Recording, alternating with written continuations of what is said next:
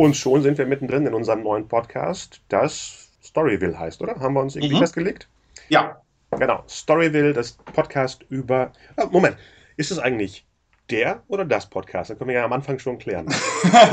Äh, ich würde sagen, der Podcast. Der Aber Podcast? ich lasse mich gerne äh, überzeugen. Ich bin, ich bin da ähm, tatsächlich, ich bin mir auch nicht sicher, ob es der Cola, äh, die Cola oder das Cola heißt. Je nachdem, wo man sich in Deutschland befindet, äh, bekommt man da verschiedene Antworten. Wo ist jetzt denn das Cola? Äh, Im Süden. Echt?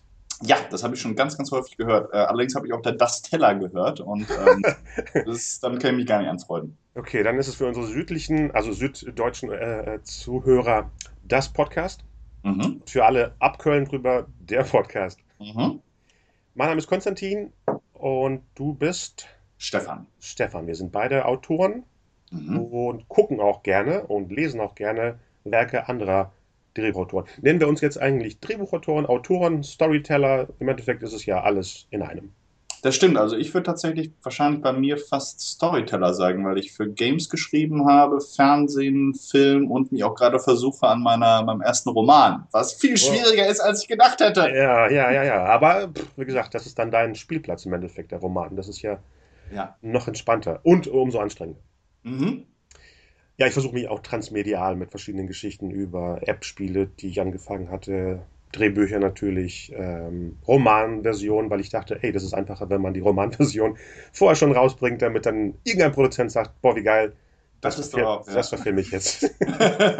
Denke ich immer noch. Mhm. Aber bei unserem Podcast hier sprechen wir jetzt, ich, mal gucken, wie oft, ich schätze mal einmal im Monat, hoffe ich mal, Mhm. ähm, über Filme aus der Drehbuchversion aus, also aus der Drehbuchansicht aus. Genau. Der Plan ist es, dass wir einen aktuellen Film, den wir vielleicht beide gesehen haben, besprechen. Im Optimalfall, ja. Genau. Einen älteren, da ist es nicht wichtig, ob es jetzt ein guter Film ist, ein schlechter Film ist, ein Klassiker ist, ein Nostalgie-Ding ist. Hauptsache, der ist schon länger als, weiß ich nicht, sollen wir eine Regel auf, auf tun? Zehn Jahre? Nein, nein, Egal, ne? Könnte auch Ja. fünf Jahre her sein. Mhm, weil da geht es ja auch eben ein bisschen um, um besondere Filme und da kann man, glaube ich, nicht, sollte man sich nicht so beschränken. Ein, da würde ich gerne Filme reinnehmen, die uns einfach selber bewegt haben, entweder im positiven oder auch im negativen Sinne, die uns aber nicht aus dem Kopf gegangen sind. Genau, oder, Wie, ja. wie so alte Lieben. genau, oder, oder wenn es äh, einfach nur einer ist, den wir irgendwie schlecht in Erinnerung haben. Ich habe ja letztens viele Filme geguckt, die ich dann besser fand. Mhm. und andersrum Stranger fand. Ich habe letztens eine Roger Moore äh, Bond-Retrospektive gemacht, wo ich nur die Moore-Bonds gesehen habe. Oh, Das mhm. war ein bisschen absurd, muss ich sagen, dass ich dachte, sowas fand man früher total geil. Haben natürlich, haben natürlich Nostalgieeffekte, aber stell dir mal vor, du bist jetzt ein, ein Zwölfjähriger von heute ne? und hast Ja. äh, mit Daniel Craig Bond angefangen. Mhm. Dann sagt dir dein Papa, nee, ja Roger, das ist der richtige Bond. Und dann guckst du dir, quälst du dich da durch. Das ist die Hölle, glaube ich. Ja, ohne Scheiß. Da, da, meine, meine- größte Sorge ist da, wel, wel, welche, welcher Hund lässt seinen zwölfjährigen Sohn auf oder auch Tochter auf ähm, äh, äh, äh, hier Casino Royale los. Das ist ja super deprimierend. Also ich würde meine Kinder niemals in den Mondmythos einführen mit Daniel Craig. Das, weil das ist tatsächlich der erwachsene James Bond. Roger Ja. Moore ist der, ist der für Zwölfjährige. Klar, ich meine, wenn, er, wenn der Zwölfjährige das selber entdeckt, nicht, dass er, wenn er es entdeckt und sagt, du Papa, ich habe gehört, zu deiner Zeit gab es auch Bond. So rum meinte ich das. Nicht, nicht, dass der Papa sagt, hier, guck mal im Casino Royale. Ja, ja, ja. Die, die, äh, tatsächlich, es ist eine ganz andere Sache. Ich habe tatsächlich, witzigerweise, glaube ich, Roger Moore, das war, könnte sogar mein erster Bond gewesen sein. Oh. Da war ich zwölf. Äh, das Ja. lief damals im ZDF. Und ich habe das auch sehr geliebt, weil es so, so, so ein bisschen ähm, äh, lächerliche äh, Aura hatte. Aber es waren, sie waren sehr unterhaltsam, fand ich. Also zumindest in meiner Erinnerung. Ich habe jetzt noch keine Retrospektive hinter mir. ich versuch's mal. Und ja, das muss wirklich, ich machen. wirklich aneinandergereiht. Da siehst du auch, wie schnell er älter wird, weil er war ja nie jung. Ne? Roger Ja. Hat ja, er wurde ja zwar, er war ja der Connery-Ersatz, aber er war nicht jünger. Er war, glaube Mhm. ich, ist, glaube ich, ein Jahr jünger als Connery oder ein Jahr älter sogar. Ja, die haben, glaube ich, ihn nur gecastet, weil sie damit das Geld für die Perücken gespart haben. Für, Das war- für Connery. Ja, ja, Das ist ja. fand ich ganz spannend. Das ist auch der Grund, warum, warum Dr. No der einzige ähm, Film ist, wo Bond erstaunlich viel Hut trägt. Ja, ah doch, Ja. aber das waren die 60s. Ich meine, das letzte Mal, dass wir seine richtigen Haare sehen, ist Goldfinger, der dritte. Ich glaube, Thunderball hat schon äh, Toupet. Tatsächlich. Ja, man okay. sieht auch, dass es wirklich angeklebt ist. Bei Goldfinger hat er nämlich hier seine, ähm, wie heißt das, Geheimratsecken. Mhm. Und es Mhm. sieht auch natürlich aus, weil er sieht dann eben aus wie. obwohl er ziemlich jung war zu der Zeit, aber egal. Ähm, ja, mir graut schon von einer Connery-Retrospektive, weil ich mache das jetzt rückwärts. Ich habe mit Craig nochmal alle vier geguckt, die wirklich eine Geschichte sind, was ja wirklich selten ist bei, bei Bond im Endeffekt. Ne? Ja. Die, die Craig-Bonds sind ja wirklich wie Harry Potter im Endeffekt. Auch wirklich Mhm. so aufgebaut.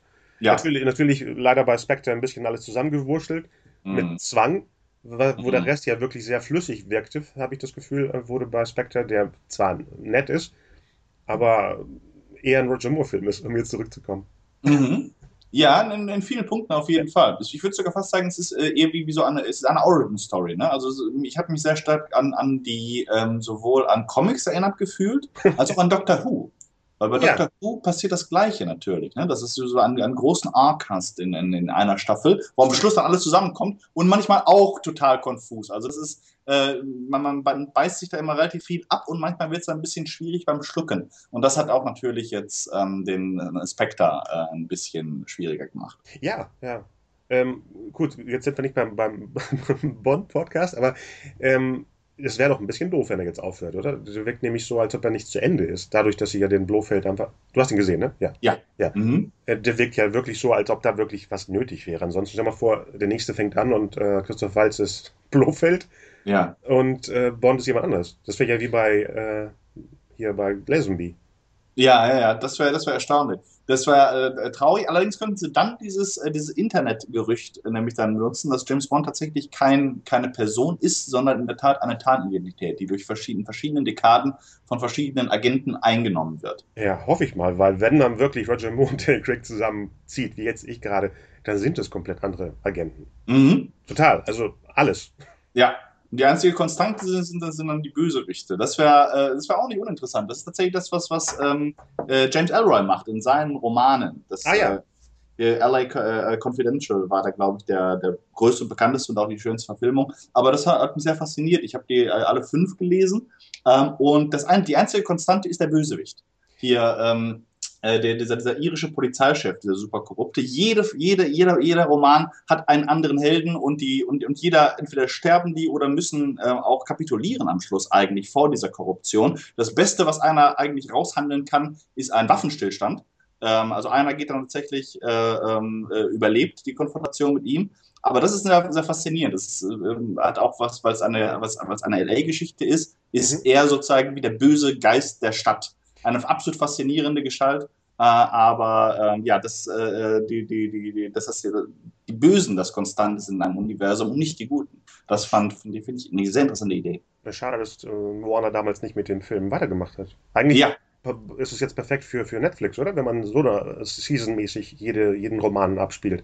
Ja, eigentlich schon. Eigentlich schon. Es gibt verschiedene Verfilmungen von Elroy, ähm, ähm, Ja. die, ähm, von denen aber wenige richtig gut funktioniert haben.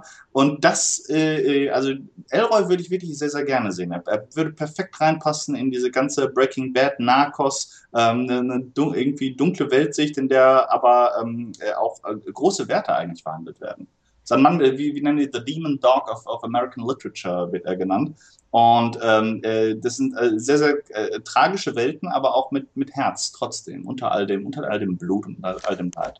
Wer war denn nochmal der Hauptböse in, in dem Film? War das der Papa von Babe? Genau, genau. Ah ja, stimmt, stimmt. Ich Gab's- überlege jetzt gerade, wie, wie die Figur hieß. Mhm. äh, ähm, Dieser, Iri, dieser ganz lange irische Darsteller. In Genau. Ist das das Gegenteil. Er ist, er ist unheimlich fett und er ist ein so. absoluter Lebemann und ein, einer der sympathischsten Schocken, die man sich vorstellen kann. okay. aber ultra, ultra brutal. Also jemand, der, der hinter diesem ähm, lachenden Antlitz tatsächlich extreme Abgründe, vor allem eine absolut unmenschliche Kälte verwirkt. Aber Gab's, trotzdem alle Fäden in der Hand hat. gab's da nicht schon eine zweite Verfilmung? Das ist doch eine fünfteilige Reihe, die LA-Reihe. Gab es da nicht noch einen zweiten, der vorher anders verfilmt wurde? Oder, oder hatte ich mal was gelesen, dass sie einen planen, der nicht dann mit LA Confidential zusammenhängt? Aber was Es war gab das denn? äh, Black Dahlia äh, auf jeden Fall. Ja, genau. Äh, da, da kommt ähm, auch der, der Polizeichef vor, aber nur in einer Nebenrolle. Ah, Und ähm, ich glaube, das Problem ist, dass, dass sie halt äh, sind vom Buch abgewichen bei LA Confidential, weil am Schluss äh, der Polizeichef stirbt. Er stimmt. Ah, die haben es umgebaut. Genau, genau. Genau, genau. Aber das, das Buch endet nämlich anders. Das endet nämlich mit dieser Pattsituation, dass äh, dieser, dieser junge, äh, aufstrebende Polizeidetektiv nämlich dann, ähm, also es gibt, es gibt drei Helden, diesen, äh, diesen, diesen einen der selber korrupt ist, der dann erschossen wird, also Kevin Spacey ist Mhm. Spacey im Film, dann diesen äh, brutalen Schläger äh, Russell äh, und Russell Crowe. Ähm, und, und Russell Crowe ist der, ist das, äh, ist das Gladiator? Ja. Ja, Russell Crowe ist derjenige, der die Stadt verlässt, der, der in diesem Kampf unterliegt, aber zumindest überlebt. Und ähm, der letzte ist derjenige, der tatsächlich dann zum selber zum Polizeichef wird wieder. Äh, wieder. Er kann äh, zwar den, den Bösen nicht ausschalten, aber Mhm. er kann seine Stelle einnehmen. Und erst im Nachfolgeroman in White Jazz kommt es dann tatsächlich zu, zu, zu so einem ähm, äh, zu einem ähm, richtig starken Ende. Äh, das ist auch spannend, weil das nämlich zehn Jahre nach der nach nach LA Confidential spielt. Oh. Und äh, die ähm, da ist strukturell macht äh, Elroy was ganz Interessantes in allen seinen Geschichten. Und zwar hast du immer zwei äh, Plotlinien, zwei Hauptplotlinien. Es gibt Mhm. immer eine Serienkiller-Geschichte. Immer läuft ein Mensch durch, durch Los Angeles und, und äh, bringt äh, Leute auf sehr grausame Weise um. Mhm. Und du hast diese Verschwörungsgeschichte, die in die höchsten Kreise geht, die mit der Filmindustrie, mit der Pornindustrie, Ja, genau. Politik zusammenhängen. Und ähm, äh, in, in, in White Jazz ist es so, dass er, dass der, dass der Held den Bösen besiegt, indem er beide Plotlines zusammenbringt. Uh. Und zwar er, er, er schafft es, den, den, den Serienkiller zu schnappen, in, seinen, in seine Gewalt zu bringen und inszeniert dann eine Situation, wo er ein Treffen arrangiert mit dem bösen Polizeichef und lässt den Serienkiller auf den Polizeichef los. Sehr gut. Also das ist äh, äh, also sehr, sehr krass und es ist auch eine sehr blutige ähm, äh, Szene. Und aber selbst das, selbst, selbst diese Konfrontation überlebt der Polizeichef. Er wird allerdings so schwer verwundet, dass er dann in den Vorruhestand geht. Okay. Und äh, dann der, der ähm, Held, der selber nicht glauben konnte, dass, dass dieser Mensch anscheinend wirklich untötbar ist, ähm, dass, dass er dann äh, wieder aus der Versenkung auftaucht und äh, wieder versucht, sein Leben normal zu leben. Aber das ist das. Er wird äh, tatsächlich in der ganzen Romanreihe wird dieses äh, Monster wird niemals wirklich zur Rechenschaft gezogen, sondern geht dann am Schluss in Florida in Pension. Ist die eigentlich beendet oder ist es so eine offene Reihe? Ich glaube, damit ist es beendet. Ich bin gar nicht jetzt die, die über die nächsten Sachen, um die sich Elroy gekümmert hat, waren dann so große amerikanische Geschichte, nicht mehr LA-Geschichte, sondern er hat dann das nächste, was ich gelesen hatte, war American Tabloid, wo er den äh, die Ereignisse um das Kennedy-Attentat herum mit seiner speziellen Art der Geschichtsneuschreibung neu, Mhm. aufge, äh, äh, neu aufgebaut hat. Auch ähm, äh, super spannend, aber nochmal eine, eine Stufe höher. Also er hat ja angefangen, er, wollte, er ist eigentlich ein Pulp-Autor in vielen Punkten, ähm, er aber mit einer wahnsinnigen Sprachbegabung und äh, ist damit dann noch, meiner Meinung nach, in eine noch höhere Kategorie eigentlich von Schriftsteller gegangen, weil er noch dann nicht mehr nur die Seele seiner Heimatstadt analysierte, sondern eigentlich die Seele seines äh, gesamten Landes. Ähm, jetzt, wo du es gerade gesagt hast, White Jazz war nämlich das Projekt, was ich damals beobachtet habe, weil ich glaube, Mitte der 2000er Mhm. war das auch ein Brian De Palma Projekt. Und als Brian De Palma Fan äh, habe ich das dann, ich glaube, das war entweder hätte er Black Dahlia gemacht, das war ja 2006, Mhm. oder White Jazz, aber der sollte eben nichts mit dem älteren Film zu tun haben. Und für alle, die gerade äh, gespoilert wurden, LA Confidential ist von 97. Also ich weiß nicht, wann ist die Regel, ob man etwas spoilern darf äh, oder nicht. Äh, Ich habe keine Ahnung. Also bei Game of Thrones ist die Regel, glaube ich, sieben Tage, da musst du warten, aber dann darfst du. Und das ist wirklich schwer, weil ich auch da ein großer Fan bin und ich muss mir tatsächlich, das sind, das sind die Tage, ähm, äh, wo, wo ich mir Internetverbot verordnen muss, weil ich sonst gespoilert werde. Ja, muss. Alles andere ist ja. äh, Manchmal ist es so, dass du dann nicht mal im Text den Spoiler liest, sondern dann haben sie ein Bild von Ja. der Figur und der Rest, den wir, wir, wir wahrscheinlich als Autoren machen uns den Rest dann. Dann Ja! sehe ich das Bild und denkst so, ach so, der ist weg. Ohne, Ja! ohne dass da was steht. Ja, ja. Ja, Das ist so ja, ganz- ja, das ist wirklich schlimm. Also die, die, die Leute glauben immer, immer Fantasie wäre wär was Schönes. Nee, ist es nicht. Kreativität Nicht kann sich total schnell gegen dich wenden. Ja. Genauso wie, das kennst du wahrscheinlich auch, ne, dass man, man aber das, das kann man ja auch nicht abstellen, dass man laufend ähm, äh, Geschichten um sich herum aufbaut. Dinge, die man nur sieht. Menschen im Zug, Menschen, äh, die, die, die neben einem im Café sitzen. Mhm. Und gerade in, an, an, an Tagen, ähm, wo sich zum Beispiel wie jetzt gerade äh, Terroranschläge Ja. häufen, kann sich diese, diese Fantasie auch ganz übel gegen dich wenden. Ja. Ich hatte, hatte das, das schon ein paar Mal, dass dann tatsächlich so diese, diese schleichende Panik, die von der, über die man sich eigentlich erhebt als, als Mensch und denkt, man hat das alles unter Kontrolle und man, man ist sich der Statistiken bewusst, man sagt, wie, wie unwahrscheinlich alles ist. Und dann siehst du diesen Typen neben dir im Café, ja. der, irgendwie in seiner Tasche rumfummelt und die so hält, dass niemand sehen kann, was drin ist. Ja. Oder, oder schwitzend in der S-Bahn sitzt und abwartet, dass er bei der nächsten Haltestelle rausspringt. Das ist mir auch passiert. Es hätte ja auch sein können, können, dass er einfach nur keine Karte hat und panisch ist. Ne? Ja, das reicht ja eigentlich vollkommen aus für den Spannungsaufbau. Ja. Aber was habe ich gemacht? Ich habe mich nach hinten gelehnt zwischen diesen beiden ähm, Ausbuchtungen der, der Ausgangstür. Da dachte ich so, wenn was jetzt in die Luft fliegt, ist vielleicht die Wand von der, der, dem Waggon Dollar, wo ich jetzt dahinter stehe. Also ja. weiß ich nicht, was der Körper dann selber oder der, der Kopf mit einem macht. Mhm. Ja, und dann habe ich mich umgeguckt und dachte, hier sind ja 99% komische Leute in der S-Bahn. das war ja, weißt du, letztens, wo ich sagte, wann weiß man, wer der erste Zombie ist und was passiert, wenn man den ersten Zombie erlegt? Dann ist man ja, ja ein Mörder, theoretisch. Ja. Und da sind wir wieder bei unserer Fantasie, die leider zur Realität wird. äh, ganz kurz nochmal zu den ganzen äh, LA-Ganoven-Sachen. Äh, du als Gamer, hast du das Spiel LA Noir gespielt? Ja, habe ich. Äh, den, äh, ich habe es angefangen auf jeden Fall, ähm, habe es dann aber nicht weitergespielt. Ich habe es gerade für 10 Euro rumfliegen sehen. Ist es äh, Fun? Ist es, was, ist, es, ist es eine Free World? Kann ich da rumlaufen und rumfahren und schießen und sowas? Jein, ähm, du, du kannst ähm, fahr, rumfahren, also das ist so ein bisschen die Sache, wenn du äh, Grand Theft Auto magst. Ja, sowas in der Art ist es, ne? Äh, dann soll, wird, wird, wird der LA Noir sehr enttäuschend vorkommen. Uh, es hat eine ganze Menge Aspekte von dem, von dem, von dem Spiel. Es ist auch ähm, so Teil Open World, aber nicht wirklich. Ähm, du, du, kannst, du kannst nicht, ähm, äh, äh, du kannst nicht einfach irgendwo mh, hm, rumfahren und dann plötzlich siehst du da einen Fall. Das gibt es zwar auch, gibt's zwar auch, aber in so verteilt und so wenig, dass du eben nicht dieses Gefühl von einer lebendigen Welt hast, was du bei in eigentlich in jedem Grand Theft Auto Teil hast.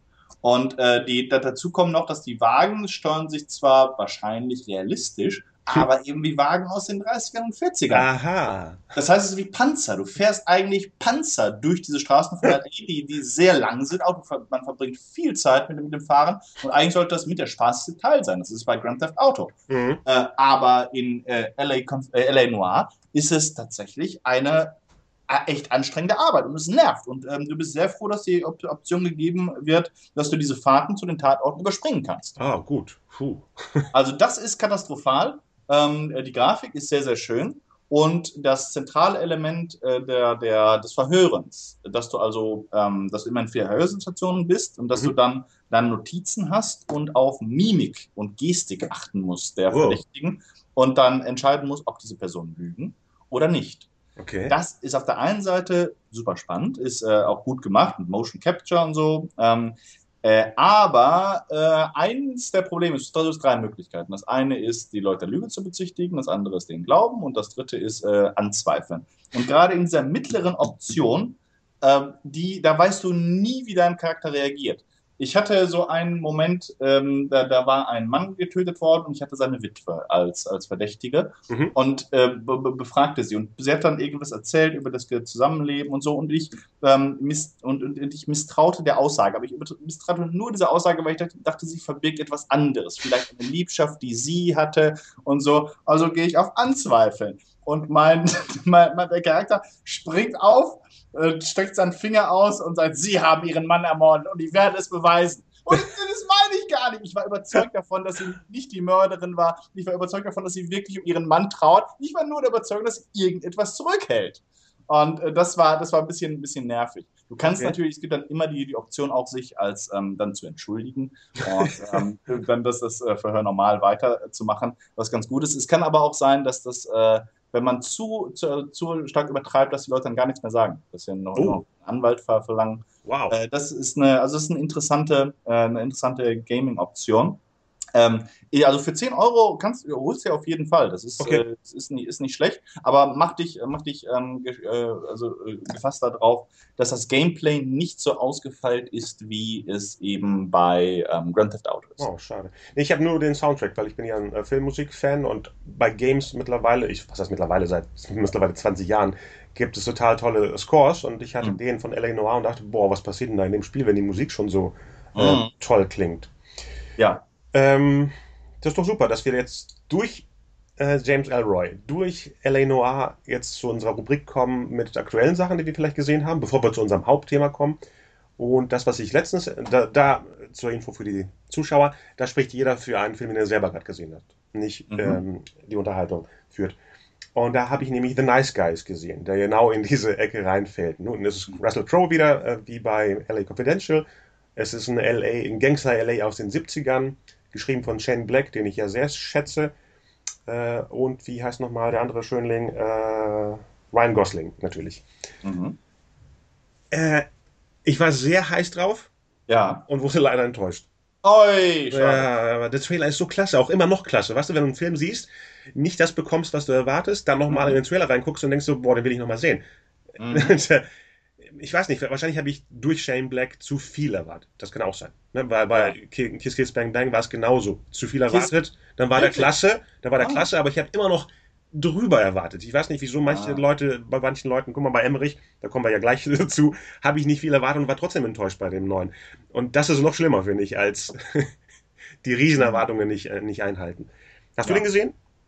Nein, noch nicht. Äh, Meine Freundin ist wahnsinnig heiß drauf und ähm, äh, deswegen werde ich mir auf jeden Fall angucken. Und ich war ein Riesenfan von Kiss Kiss Bang Bang. Ich kann ein bisschen verstehen, man, teilweise hat man das Gefühl gehabt, dass noch mehr hätte sein können vielleicht. Ja. Aber ähm, witzigerweise ist einer von den Filmen, ähm, je, je, je länger der zurückliegt, desto besser ist er in meinem Kopf. Also er ist, äh, ich fand ihn fantastisch. Er ist vielleicht nicht ganz so gut wie, wie, wie damals ähm, Lethal Weapon, Mhm. aber ich habe die, die, die Figuren und die Dialoge und auch das, die, so die Art des, des Storytelling, die Struktur. Weißt du, dieser Moment, wo er, dann, dann auf dieser, auf dieser Brücke dann äh, da liegt und dann kommt dieses, kommt diese, diese ähm, äh, Klingelton.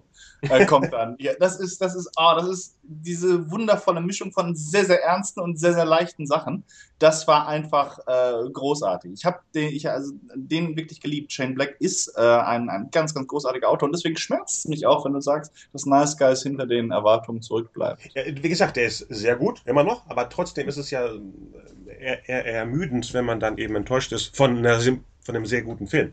Ne, man Mhm. kann nicht, mich nerven eher die Filme, wo ich dann nicht sage, die sind doof, sondern die, wo die dazwischen hängen. Das ist so, Ja. da will man die nochmal gucken, da möchte man sich die schön hören, schön sehen, schön reden. Ähm, und ich gucke sie natürlich nochmal auf jeden Fall. Mhm. Mm, Kannst du ihn, also kannst du ihn gar nicht empfehlen? Doch, auf jeden Fall. Auf jeden, also ich weiß nicht, ob ich jetzt sagen würde, geht dafür mit 12 Euro ins Kino, sondern wartet eher auf, was weiß ich, iTunes, Netflix, was auch immer.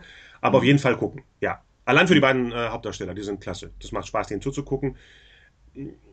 Da habe ich zum Beispiel den Hype nicht verstanden. Die Kritiker schreiben von der perfekten Chemie der beiden. Nee, leider nicht. Im Trailer Mhm. kommt die Chemie besser rüber, weil Ja. da pointierter geschnitten wurde. Ich muss sagen, der Cutter von dem Trailer hat es besser verstanden, was in Ja. den Figuren wichtig ist. Und im Film Mhm, mhm. äh, sind die niedlich, weil man die Schauspieler mag. Ja. Ansonsten, wenn es andere Schauspieler wären, die nicht äh, kuschelig wären, sag ich mal, ja. hätte man schon nach einer halben Stunde irgendwie das Interesse an den Figuren verloren. Nicht an den Mhm. Schauspielern. Und das meine ich ja. Mhm. Mhm. Und äh, jetzt, wo du gerade Lethal Weapon gesagt hast, frage ich mich, und dann ist es ein tolles Thema zu unserem Drehbuch-Podcast, lag es vielleicht daran, dass da Richard Donner anders an die Verfilmung gegangen ist, weil bei Kiss Kiss Bang Bang und The Nice Guys haben wir ja wirklich Autor und Regisseur in einer Person. ja. Das ist Es ja auch ist, ein mhm. Thema, was wir gleich bei Independence Day auch haben. Ja, das ist, das ist, das ist gut möglich. Also es, es gibt ja diese, ähm, eine von, von, von meinen großen Thesen ist ja, dass, dass Menschen, die geborene Regisseure sind, sehr schlechte Autoren sind. Ähm, aber umgekehrt gibt es das Gleiche. Auf dem Theater wird das auch häufig gesagt. Äh, über Friedrich Dürrenmatt ähm, äh, gibt es diese Legenden, dass er ein, zwar ein brillanter Theaterdichter war, aber eine absolute Katastrophe als Regisseur. ähm, und es kann gut sein, dass es dann vielleicht zu viel ist. Es so ein bisschen ist wie äh, dass, dass man zu viel Macht hat ähm, und dann bestimmte oder bestimmte Einflüsse einfach fehlen. Und Donner ist halt jemand, der schon auch sehr genau das, das fähig ist, ein, ein gutes Konzept groß zu machen. Ja. Ähm, und vielleicht, es kann sein, dass das eben Black fehlt und dass er, dass das vielleicht der Preis ist, den er äh, äh, äh, sozusagen zahlen musste dafür, um die komplette Kontrolle über seine, seine eigene kreative, kreative Seite ähm, zu haben. Guck mal, ich wollte gerade jetzt gegen kommentieren mit Iron Man 3, dass der super funktioniert, aber da ist ja Marvel Studios dahinter. Ich glaube, bei den Mhm. Marvel-Filmen äh, musst du einfach nur um 8 Uhr zur Arbeit erscheinen. es, es funktioniert. Also das ist ja eine, das ist ja eine Firma. Genau, dass, dass, dass, dass Marvel einfach fantastisch aufgebaut hat, nämlich dass sie es ähm, geschafft haben, eine, das war dein Argument, eine, eine Struktur, eine Organisation, äh, wo tatsächlich der einzige, der einzelne, wo, wo der, der Erfolg eines Projektes nicht mehr von einem Einzelnen abhängt, sondern du hast tatsächlich ähm, praktisch alles, was bis jetzt aus, aus deren Haus gekommen ist, war gut. Ja. Dieses, das, das, das Marvel Connected Universe ist, ähm, ist fantastisch. Einige Sachen funktionieren besser, andere funktionieren schlechter, aber es hat jetzt nichts gegeben, wie eben DC das, das alle Nase lang eigentlich erlebt, wo man wirklich sagen muss, das, ist, das war ein Schuss in den Ofen.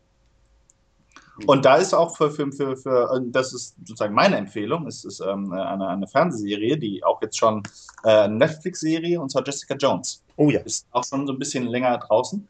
Aber für mich war das äh, tatsächlich, ist es mein, mein der Lieblingsteil im, in diesem ganzen ähm, äh, Marvel äh, Connected Universe.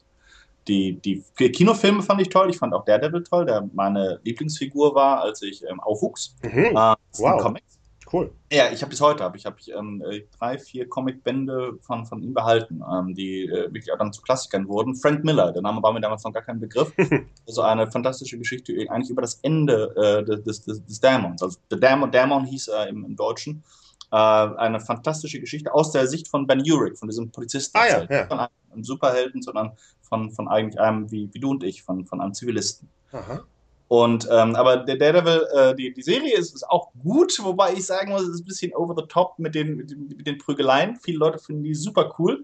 Ähm, ich habe da ähm, bisschen, bisschen Schwierigkeiten, wenn ich ehrlich bin. Ähm, mit den Prügeleien, ich fand die zweite ja. Saison war erdrückend im Töten. Also Prügelei wäre ja noch harmlos, aber diese Rechtfertigung von diesen Massen Kill-Sachen, die im zweiten passiert sind, in der zweiten ich Saison. Bin nicht durch. Ach so. Ich, ich habe die okay. Hälfte jetzt. Der Punisher ist, ist erlegt und ähm, äh, Elektra ist aufgetaucht. Okay, und äh, jetzt geht's ab. Jetzt wird dort nur getötet, wie in den Filmen, die oh. früher in Deutschland indiziert waren. Und ich denke, sowas geht jetzt als normal durch. Ja. Also äh, es ist erschlagen, das ist gut erzählt, ne? das äh, ja. hat damit nichts zu tun. Aber mhm. irgendwann bei der zehnten Episode oder so dachte ich so, also nicht jetzt, dass in der zehnten alles passiert, aber da mhm. war ich schon so ausgelaugt, dass ich dachte, oh, hoffentlich kommt wieder das Sympathische von der ersten Saison. Ja. Weil irgendwie mhm. fehlte das in der zweiten. Dies war super, ne? Es geht gar nicht mhm. darum, wie sie erzählt war. Aber dieses Normalisieren von dem in den Kopf schießen und nochmal Kopfschuss und ja. nochmal Kopfschuss. Mhm. Irgendwann ist es wie bei einem Videogame, dass du denkst, ja, ist eben so. Oh, okay. Ja, aber da bin, da ich noch gespannt. Aber Jessica Jones zum Beispiel war genau. für mich, also das, was mir eigentlich bei Daredevil, ähm, äh, was, was ich eigentlich zu viel fand, also die, die Gewalt, obwohl ich mag Gewalt eigentlich sehr, sehr gerne. Witzigerweise, ähm, der Daredevil ist ja jemand, der eigentlich keine besonderen Superkräfte hat. Ne? Seine, genau. seine Fähigkeiten dienen eigentlich nur dazu, seine, ähm, seine Behinderung auszugleichen. Und gerade dafür war, war, sind es die Gewalttätigkeit der, der, der Serie erstaunlich. äh, bei Jessica Jones, die Superkräfte hat äh, und nicht die einzige ist in dieser ganzen Geschichte, äh, waren witzigerweise, die äh, fand ich, die, die, die Action war viel geringer. Es war eine, äh, mhm. äh, eine Serie, die viel stärker auf die Figuren fokussiert äh, sind, mhm. ist. Und äh, ich muss ganz ehrlich sagen, Killgrave war, ist für mich der absolut beste Superschurke, den ich bis jetzt gesehen habe. Ja, stimmt, stimmt. Auch deswegen wahrscheinlich, weil seine Fähigkeit so normal ist. Also, dass er, es ist nichts so wahnsinnig Besonderes. Einer, es ist, er ist, gottgleich, das stimmt schon. Aber es ist, ist jetzt nicht wie, wie Abomination oder ähm, General Zod oder so etwas, sondern ist nur die, die Macht der Worte, dass die Menschen tun müssen, was er sagt. Ja, das ist ja das Bedrohlichste überhaupt. Diese Szene da im Krankenhaus, glaube war das die 10., 11., 12. Episoden da, wo alle plötzlich äh, gegen sie sind. Das ist ja, das ist ja albtraummäßig. Mhm. Das ist ja meine mhm. Sequenz vorhin mit der S-Bahn. Stell dir vor, jemand lenkt die einfach alle um und sagt hier, der, der kann jetzt äh, von der Brücke geschubst werden. Ja. Das ist ja bedrohlicher, als wenn Apocalypse äh, da die ganze Stadt auseinander nimmt. Ja, absolut. Und, und diese, diese kleinen Szenen, witzigerweise, haben da am stärksten gepackt. Also ähm, Kilgrave selber taucht ja, glaube ich, erst in der dritten oder vierten äh, Folge sogar auf. Mhm. Und vorher äh, erlebst du die der, äh, Menschen, die seine Opfer wurden. Ähm, und das, das Heftigste war dieser Typ, dieser Busfahrer den sie, den sie findet, der an diese, ähm, äh, an diese Nierenmaschine äh, angeschlossen ist. Mhm. Und den er, der seine beiden Nieren einem Menschen gespendet hat, von dem Jessica dann weiß, dass er dass das Killgrave ist. Und äh, jetzt also äh, quasi vollkommen stationär ist, äh, äh, sich nicht bewegen kann, von seiner Mutter versorgt wird. Ähm, und der dann dieses, sie bittet ihn zu töten. Ah, ja, ähm, ja das war, das war das absolut brutalste, dass er, einen, dass einen Menschen zur Selbstaufgabe eigentlich bringen kann.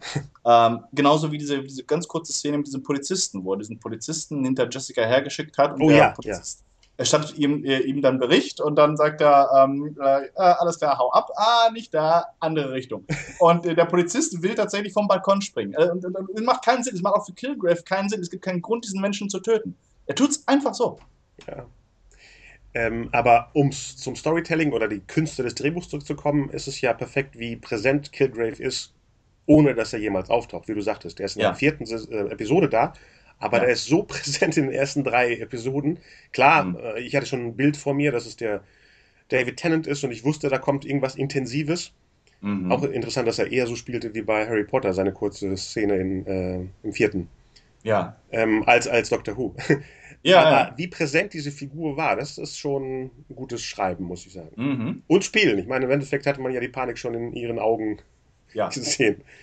Absolut. Ähm, das hat sie auch sehr, äh, Ritt hat das auch sehr, sehr gut rübergebracht. Ja. Wie, wie ihre, das ist auch das, ich, das war das, was nach, nach, nach dem Auftauchen von Kilgrave, was für mich das Allerspannendste war, dass tatsächlich, eigentlich ist es eine wirklich perverse Liebesgeschichte. Mhm, absolut. Man, man nimmt Kilgrave auch ab, dass er sie liebt. Das ja. ist wie ein, wie ein Mensch aus einer, einer, einer, einer, einer wirklich schlimmen Beziehung eigentlich raus ist, dachte, der, sie hat den Partner hinter sich gelassen und dann kommt dieser Partner wieder. Ja. Weil dieser Partner wirklich überzeugt davon ist, dass sie zusammengehören, dass sie füreinander geschaffen sind. Und die Szenen, wo er versucht, sich zu ändern für sie, wo er bereit ist, alles zu tun für sie, man nimmt ihm das ab. Man, nimmt, man, äh, man ist ein Monster, aber man ist trotzdem irgendwo auf eine merkwürdige Weise berührt davon.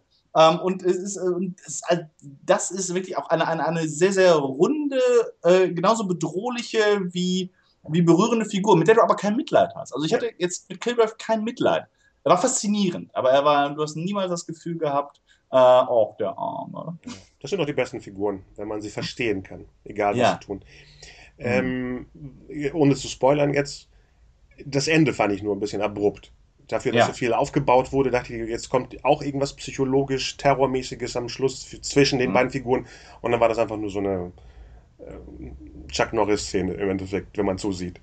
Ja, eigentlich war es eine ja. Wonder Woman-Szene. Wonder Woman lö löst in, in der Geschichte äh, häufiger Probleme. Es gibt, glaube ich, zwei oder drei Fälle, wo sie auf diese Weise äh, oh. radikal war. Okay. Ähm, sehr, sehr, sehr zum Entsetzen übrigens von ähm, Superman und Batman, die sich beide eben ähm, in den Comics, glaube ich, sogar ziemlich durchgehalten haben, zumindest in den neueren Versionen ab den 80ern, mhm. äh, dass sie kein, äh, dass, dass sie eben äh, menschliches Leid auch von den Bösen versuchen äh, zu vermeiden. Okay. Und ähm, Wonder Woman äh, hat das immer ein bisschen anders gesehen. Okay. Sie ist ja auch was anderes als. Äh, obwohl Superman ist auch was anderes als ein Mensch. Mhm. Äh, ja, wir können ja irgendwann mal so einen Marvel-Podcast machen. Das ist ja eine lange Sache. Besonders jetzt, wo alles sich übereinander schwappt. Hast du diese Defenders-Spots schon gesehen? Mit Jessica Jones, Daredevil, Luke Cage und alles drum und dran? Nein, noch nicht. Achso, die waren jetzt am Wochenende bei der Comic-Con. Da war eine große Präsentation außerhalb der normalen Marvel-Kinohelden, sondern der Netflix-Reihen. Ähm, Iron Fist mhm. zum Beispiel ist die übernächste Serie. Da bin ich sehr gespannt, weil ich mag das Mystizistische bei Marvel insgesamt. Bei Doctor Strange könnte ich jetzt schon ausflippen, wenn ich die Sachen sehe. Aber ja. ich stehe auf sowas. Ich, deswegen mein Softspot aus den 90ern ist immer noch The Shadow. Kennst ja. du den? Ja. Da sind Sachen drin, die bekloppt sind, aber das drumherum. Ich, mich fasziniert auch die Figur vom Shadow. Ich habe Romane, mhm. ich habe die Audiobooks von früher. Und der Böse in The Shadow ist im Endeffekt wie äh, Killgrave. Der sagt ja auch Leuten, spring mal vom Gebäude. Ja. Direkt in den Schädel. Da, viele Szenen von Killgrave, da sage ich so, oh, ich habe Bock wieder Shadow zu gucken. Genauso in dem Stil. Und ähm, Doctor Strange geht ja in die Richtung, was The Shadow ist und was Batman Begins von The Shadow im Endeffekt geklaut hat. Dieses, ich gehe ja. nach Tibet und lass mich einweisen in diese Mächte, in diese Künste. Und sobald sowas auftaucht, flippe ich komplett aus. Und Iron Fist ist ja auch in der Richtung. Und ich habe ja jetzt angefangen, diese 70s Comics zu recherchieren von Iron Fist und mhm. die sind sehr 70er-mäßig, besonders dieser Master of Kung Fu. Ich weiß nicht, ob den Marvel jemals benutzen wird fürs Kino oder Fernsehen. Das ist wirklich die Faszination der Kung Fu-Filme in den 70ern die überschwappte in den USA, komplett bei Marvel drin. Das macht so einen Spaß, weil es so clean and dirty in einem ist, wenn man es so sieht. Ja. Ist im Endeffekt wie beim The Mann, äh, der, der, der Mann, der Mann mit dem goldenen Colt, um wieder zu Roger Moore zurückzukehren, wo plötzlich Kung-Fu-Szenen drin waren, weil sie gerade in, ja, in war. Ja, ja, ja, ja. genauso wie Bullet Time und so. Das sind, das Ja, so ja. technische und kulturelle Entwicklungen, die dann irgendwie aufgegriffen werden, aber dann auch wieder fallen gelassen werden müssen. Ne? Das ist äh, die, weil, weil sie dann einfach äh, irgendwann enden sie als Parodie und sobald es der als, als äh, Parodie überall ist, Ja. dann kannst du das nicht mehr verwenden. Das wollte ich jetzt sagen. Wir haben Glück oder Unglück in dem Falle, dass in den 2000er diese schlimmen Parodien rauskamen in Massen, die Mhm. alles so schnell platt geredet haben, dass keiner mehr sich traute, Ja. das zu benutzen. Gut. Übrigens, ganz kleiner Einwurf, Einwurf ich habe vergessen, den, den, den, ähm, den Handyrekorder einzuschalten. Ich habe das jetzt erst wieder gemacht. Ja. Okay, Ja. ich hoffe, ich habe äh, den Apparat. Aber mach mal weiter. Mhm. Ja. Machen wir weiter. Mal gucken, was wir da überbrücken mit dem anderen Teil hier.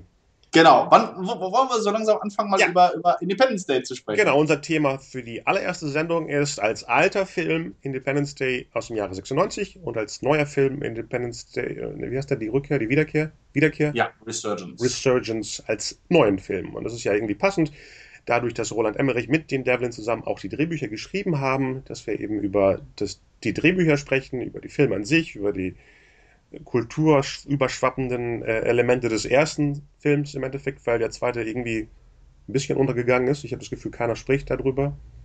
Ja, nicht so laut auf jeden Fall. Also die, die, ähm, Independence Day 1 war tatsächlich ein kulturelles Phänomen. Man konnte ihm gar nicht entkommen. Vielleicht liegt es daran, dass er halt auch gegen, gegen einige äh, spannende Sachen antreten muss. Star Trek ist es auch gerade im Kino, also große Marken, die, die, die gerade laufen.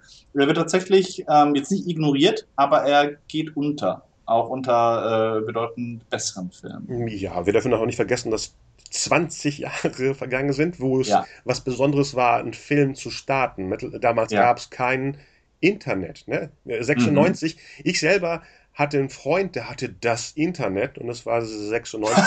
da bin ich immer hingegangen und habe diesen Modem-Geräuschen gelauscht, wenn man irgendwie in dieses Internet gegangen ist. Ich meine, es war auch Ja. vor The Matrix, ne? Äh, Du Mhm. hattest nicht mal das Gefühl, was man da tut. Man klickt einfach auf so einen Kasten, so ein Plastikgerät, wo Lämpchen Mhm. angehen und diese Geräusche angehen.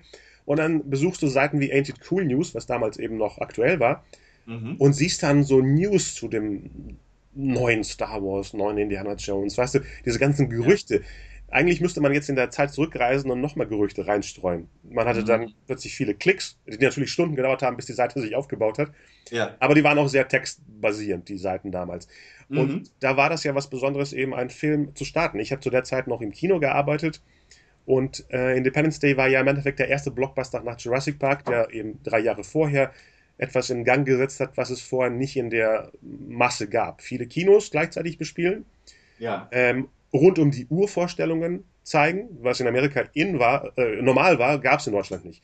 Und die Mhm. haben in Berlin, glaube ich, damals 93 bei Jurassic Park sowas gemacht wie äh, äh, 20 Uhr, 23 Uhr, 1 Uhr 30, 4 Uhr nachts und sowas, was nicht funktioniert in Deutschland, muss man Mhm. echt sagen.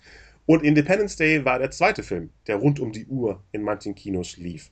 Mhm. Hat ja auch im Endeffekt dann äh, die 300, Ta- 300 Millionen Dollar in äh, den USA eingespielt, was ein bisschen weniger ist als Jurassic Park, aber damals war 300 eine Masse. Das war ja, Ja. wirklich wie, weiß ich nicht. Kurz vorher war ja noch The Lion King, der sowas geschafft hat, und Forrest Mhm. Gump. Und eben 96 dann Independence Day war ja die Nummer 1 des Jahres. Da, er hatte auch Konkurrenz, Konkurrenz, so wie du, wie, dieses Jahr im Endeffekt, mit Twister, Twister der Ah, auch ja. das gleiche Publikum ansprach im Endeffekt, aber zwei Monate vorher lief. Der lief Mhm. Anfang Mai. Ich war nämlich zufällig damals im Mai in LA, um eben Blockbuster zu gucken. Wir sprechen ja von einer Zeit wirklich, wo Filme drei Monate später in den deutschen Kinos liefen. Krass, ja. Ich hatte damals ein paar Mal so einen Urlaubstrip gemacht nach LA, um im Sommer die Blockbuster abzuarbeiten. Mhm. Und 96 war ich eben nur im Mai da und hatte eben Mission Impossible, der erste, der mein Favorit des Jahres damals war. Obwohl ich den im Kino nicht gut fand, weil ich geschrocken war, dass der Böse plötzlich der Gute aus der Serie war. Ja. Aber das ist ein Ja, ja. anderes Thema. Was ich jetzt cool finde. Damals sagte ich so, nein, so nerdig. Was soll das? GoldenEye, GoldenEye, gleiches Problem. Wäre der erste James Bond, den ich im Kino gesehen habe. Und äh, da, da kann ich übrigens auch, ähm, äh, habe ich eine super Argumentation, warum das falsch ist. Ja, Mhm. okay. Ja. Ah, okay, ähm, ähm, äh, äh, und, und zwar deswegen, weil es weil James Bond eigentlich ein Märchen ist. Mhm.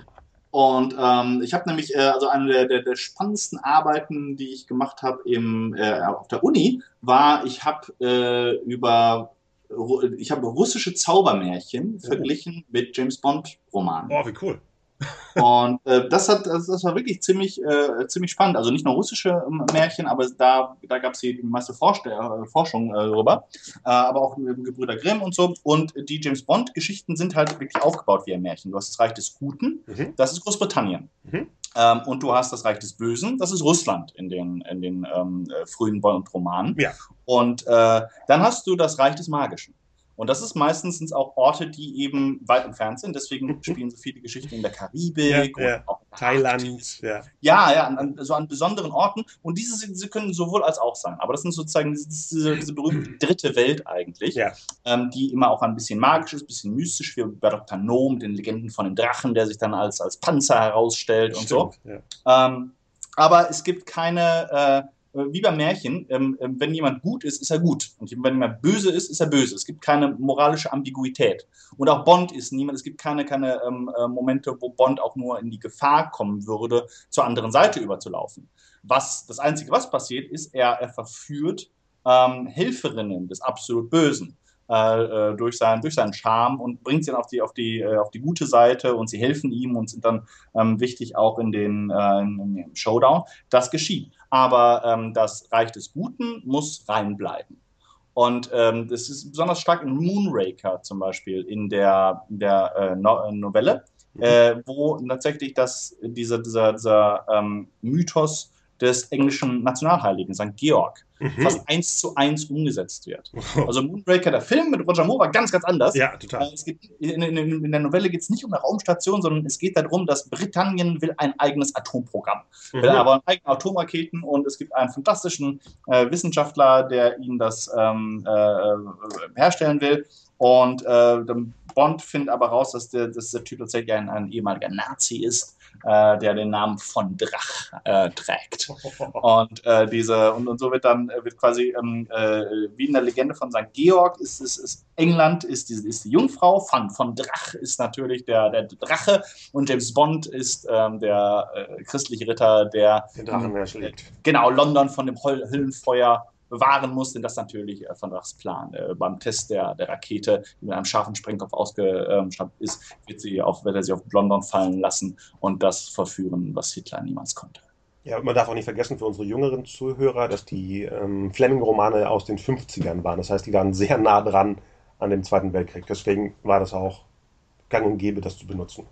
Ganz genau. Aber deswegen gibt es auch keine. Und ähm, äh, ich glaube, eine der, eine der Erfolge war halt, dass auch noch aus diesem ähm, sehr einfachen Geist ähm, herauskommt, der sowohl in den in diesen ähm, in, in, den Märchen sich immer fortgepflanzt hat, aber auch in zum Beispiel in den Spionageromanen von Bulldog Drummond. Mhm. Äh, und deswegen ist auch James Bond immer so eine, eine einseitige äh, Figur gewesen und muss er eigentlich auch sein. Ähm, und deswegen wirkt es halt komisch, wenn jemand, der eigentlich das gleiche ist wie James Bond, der 006 in diesem Fall, wenn diese Person dann, dann überläuft. Ne? Mhm. Das, es, es, hat nicht gepasst. Für, für mich ähm, war das wie, wie, wie, eine so eine Beschmutzung. Die, die Regeln der Welt wurden missachtet. Ja, stimmt. Äh, und das, äh, deswegen, deswegen konnte ich das auch nicht akzeptieren. Äh, die, dass eine größere Ambiguität jetzt in den Daniel Craig-Geschichten mit reingebracht wird, das konnte ich wiederum äh, verstehen. Aber GoldenEye war tatsächlich zwischen dieser fantastischen, märchenhaften Comicwelt der Roger Moore-Geschichten. Ja, stimmt und einer ähm, realistischen post-sowjetischen, ja, ja. Äh, post-kalter Krieg-Zeit. Äh, äh, das war noch war, war nur nichts Halbes und nichts Ganzes. Und, und dass sie genau das gemacht haben, das war einer von den, von den Problemen. Weil die James Bond-Geschichten funktionieren auch deswegen funktionieren über die Schurken in erster Linie. Und die Schurken sind groß, sind deutlich, fast jeder hat ein, ein, ein physisches Merkmal, das ihn als besonders oder als Schurken auch kennzeichnet. Ähm, am stärksten ist Dr. No mit der, mit der, mit der künstlichen Hand und so, aber auch der Beißer zum Beispiel. Oh ja, ja äh, auch, auch Blofeld mit, mit, mit, der, mit, der, mit dem, mit dem äh, Auge hat er, glaube ich, in den meisten Fällen, mit der Katze und so etwas. Die sind viel, die Bösewichte sind immer viel interessanter als Bond selbst. Und ähm, das muss auch so sein. Und ein Verräter ist per se nicht interessant. Er hat nicht diese, ähm, er hat nicht die, die, diese, diese Präsenz, weil er muss gut scheinen, aber in Wirklichkeit böse sein. Das heißt, du kannst gar nicht mit so viel äh, auch äußeren ähm, Merkmalen arbeiten, wie du es machen kannst, wenn du eine Figur hast, die eindeutig der Schurke ist. Ja, besonders bei Sean Bean, der eigentlich äh, wie ein Kumpel wirkt, ne? Ja, ja, ja. Aber genau. bei Skyfall haben sie ja exakt das gleiche gemacht und dann eben dem, ähm, wie heißt er denn da, Silver, mhm. eben aber trotzdem ein Bond-Bösewicht-Gesicht gegeben mit dem zerfallenen Gesicht. Genau, ja. Also beides versucht in einem. Mhm. Das, gehört aber auch zu den Sachen, die, ich da, ne, die, ich, die ich nicht ganz glauben konnte, weil ähm, äh, das, das gehört, zieht da auch mit rein. Also man, man muss eins sagen, die Bond, die Bond-Welt ist rassistisch.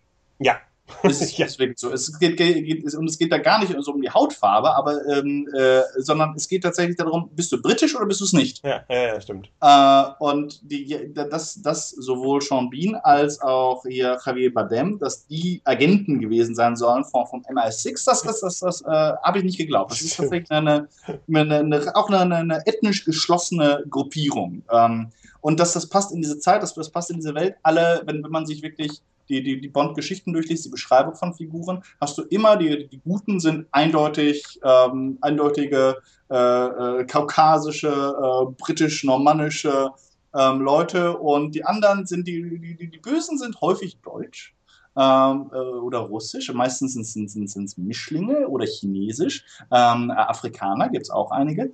Äh, die werden mit Respekt behandelt. Also es ist nicht so rassistisch, dass das von oben herab, sondern das sind ehrenvolle Gegner. Aha. Das ist, das, das fand ich sehr interessant, weil es viel wohl, Fleming ist auch ähm, später, in, also auf den 70ern, ist, ist seine Schriften, Schriften stark angegriffen worden, aber auch verteidigt, unter anderem von Umberto Eco. Mhm. Und er hat diesen, dieses Beispiel Mr. Big. Mr. Big ist, ist dieser, ich glaube, Roger Moore bekämpft ihn auch. Ja. Ähm, er ist dieser, dieser, dieser schwarze äh, Strippenzieher. Ähm, so ein bisschen wie, wie, wie der Kingpin eigentlich. Ja, eigentlich schon. Perfekt sogar. Ja, äh, äh, und, und er, wie, wie, und er äh, schaut dann, wie, wie das beschrieben wird. Und ähm, es ist halt eine, eine, Zeit, in der noch die Segregation vorherrscht, in der in Südafrika die Apartheid war. Und Fleming beschreibt diese Person aber trotz ihrer, ihrer Abstoßendheit mit einer, einem ziemlichen Respekt und ähm, lässt, lässt Bond sinnieren darüber, dass es eigentlich auch nur eine Frage der Zeit war, bis, bis selbst so eine äh, niedergetretene und unterdrückte Gruppe irgendwann ihren eigenen Moriarty entwickeln müsste. Mhm. Und äh, also das, das ist immer, das, das, das ist auch da. Also dieser Rassismus ist kein verachtender Rassismus, sondern ist eigentlich ein sportlicher. Also so wie, wie auch der, die, die äh, da noch, ist glaube ich noch wirklich aus diesem, aus diesem Sportsmanship des Ersten und Zweiten Weltkriegs, aus diesen Offiziersriegen, zu denen ja auch Fleming gehört. Ja, genau. Wahrscheinlich heraus, dass, ja, dass es so wirklich sagt, dass, okay, bei, bei, bei, bei, den Fliegern war es am stärksten, dass du diese äh, wirklich harten ähm, Duelle hattest und Luftkämpfe, aber wenn du den anderen ähm, abgeschossen hattest, dann zum Beispiel äh, grüßtest du einander noch. und du, du wurdest dann sehr gut behandelt, wenn, wenn, wenn, wenn, wenn du die Person über deinem eigenen Gebiet über, ähm, äh, abschoss, dann war es üblich, dass man, dass der ähm, Abgeschossene von dem Abschießer besucht wurde im äh, Kriegsgefängnis und dann trank man zusammen. Man trank auf ein, auf ein erfolgreiches, gutes Match. Es war eine, eine gewisse Spiel. Ja, ein Spiel. Genau, ja. genau. Und das, äh, das, das zieht sich auch durch diese, durch diese Romane durch, trotz des, des äh, ähm, sozusagen, trotz dessen, was, was man heute als, als Rassismus bezeichnen würde. Ja, das Schlimme ist ja, dass man sich immer auf alte Sachen stürzt, ob es nun bei Tim und Struppi oder Pippi Langstrumpf mit den ganzen rassistischen Sachen stürzt. Wenn man merkt, dass in den letzten vier Jahren Rassismus so angezogen hat wie noch nie in unserer Generation, äh, dass sogar die Medien äh, damit rumspielen und so tun, als ob es was Normales wäre. Und das ist immer erschreckend, wenn man Leute angreift in der Vergangenheit, wo das vielleicht, ich sag mal, nicht griffiger war wie heute, wo man jemanden sofort als etwas bezeichnet, aber trotzdem mhm. damit rumspielt. Ich finde, gerade was in den Medien passiert, bei denen, die nicht Storytelling, äh, ähm, bewusst Storytelling rangehen, obwohl mhm. ich weiß ja nicht, bei manchen ist es alles bewusst. Aber, egal, das ist, ist, hm? Ist, ist, hast du wirklich das Gefühl, dass der Rassismus schlimmer geworden ist ja, in unserer ja. Gesellschaft, vor ja. allem in der Öffentlichkeit? Ja, weil dadurch, dass du ja Leute in, in, in Gruppen schon bezeichnest, hast du ja schon das gemacht. Ne? Nenne es Flüchtlinge, nenne es was auch immer. Du grenzt die Leute schon mit Bestempelungen ab. Du hast ja keine Chance zu sagen, das sind ja auch Menschen, sondern es sind ja das und das. Du machst ja schon einen Stempel, egal wie, wenn ich an Baumärkten hier in Hamburg rumfahre und sehe, dass die Leute da drin wohnen, also verlassene Baumärkte, mhm. dann ist es ja fast wie in, in, Konzentrationslagern. Und wenn du wirklich jemand bist, der was dagegen hast, weißt du auch, wo du hingehst, um, um irgendwas reinzuwerfen. Ich finde, irgendwas stimmt hier komplett nicht, aber das ist jetzt.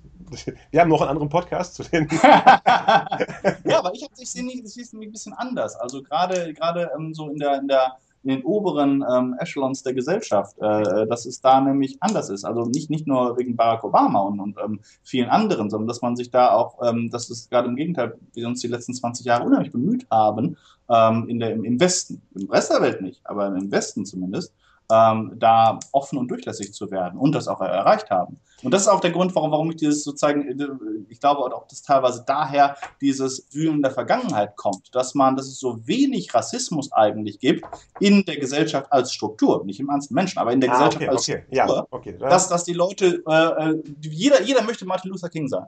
Jeder möchte, jeder möchte, möchte ein, ein ähm, für, für etwas Gutes kämpfen und wenn es nötig sein soll, soll sterben. Und weil man es so selten findet im normalen Leben, fängt man an, die alten Sachen rauszusuchen und vollkommen kontextunabhängig das zu kritisieren. Ja. Das, ich glaube, dass es das so eine Gegenreaktion ist. Aber du hast recht, wenn wir, wir das ist nochmal ein eigener Podcast. Ja, vor allem, wie du sagtest, ich glaube auch, dass die Masse, die Guten eben auch viel machen, aber es sind immer diese Leute dazwischen, die alles nicht verändern wollen. Aber wie gesagt, denen dürfte man auch keine Macht geben, indem man über die spricht.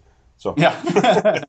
äh, aber springen wir wieder zurück. Ich fand es super, dass du da äh, reinkamst mit dem, dass der Kollege plötzlich der Böse wird. Weil mhm. im Jahre 96 und GoldenEye war 95, aber es schwappt ja immer rüber über Jahre, weil die Drehbücher ja auch anders geschrieben werden als die Filme, die dann später rauskommen, war es ja Mission Impossible in dem Fall, dass der Böse aus den eigenen Reihen war. Eraser der auch im Sommer 96 mit Independence Day lief, war auch so, dass der Mentor plötzlich der Böse war. Mhm. War da irgendwie auch gesellschaftlich das Problem, der, mein Vater oder mein Mentor ist ein Arschloch oder ich will mich verändern und deswegen ist am Schluss der Geschichte plötzlich der, dem ich am meisten vertraut habe, mhm. der Bösewicht. Das waren wirklich fast, ich war auch erschrocken, weil ich dachte, schon wieder und schon wieder und schon wieder. Besonders ja. bei solchen, wie du sagtest, Abenteuern, wo eigentlich klarere Strukturen sein müssen, die der Böse ja. ist der Verrückte, der das Lager hat, wo man am Schluss angreift. Aber Absolut, nein, ja. dann wurde dann der Typ, der eigentlich der Böse war, reingeschoben und dann dachtest du, ah, schon wieder die gleiche. Mhm. Gibt es einen Begriff für das englische Wort Trope? Also für Sachen, die immer wiederkehren, nicht die Trope, tatsächlich nennen wir es im Deutschen. Echt? Ja, Trope. okay. Es gibt ein berühmtes Buch von, von, von Levi Strauss, das heißt Traurige Tropen.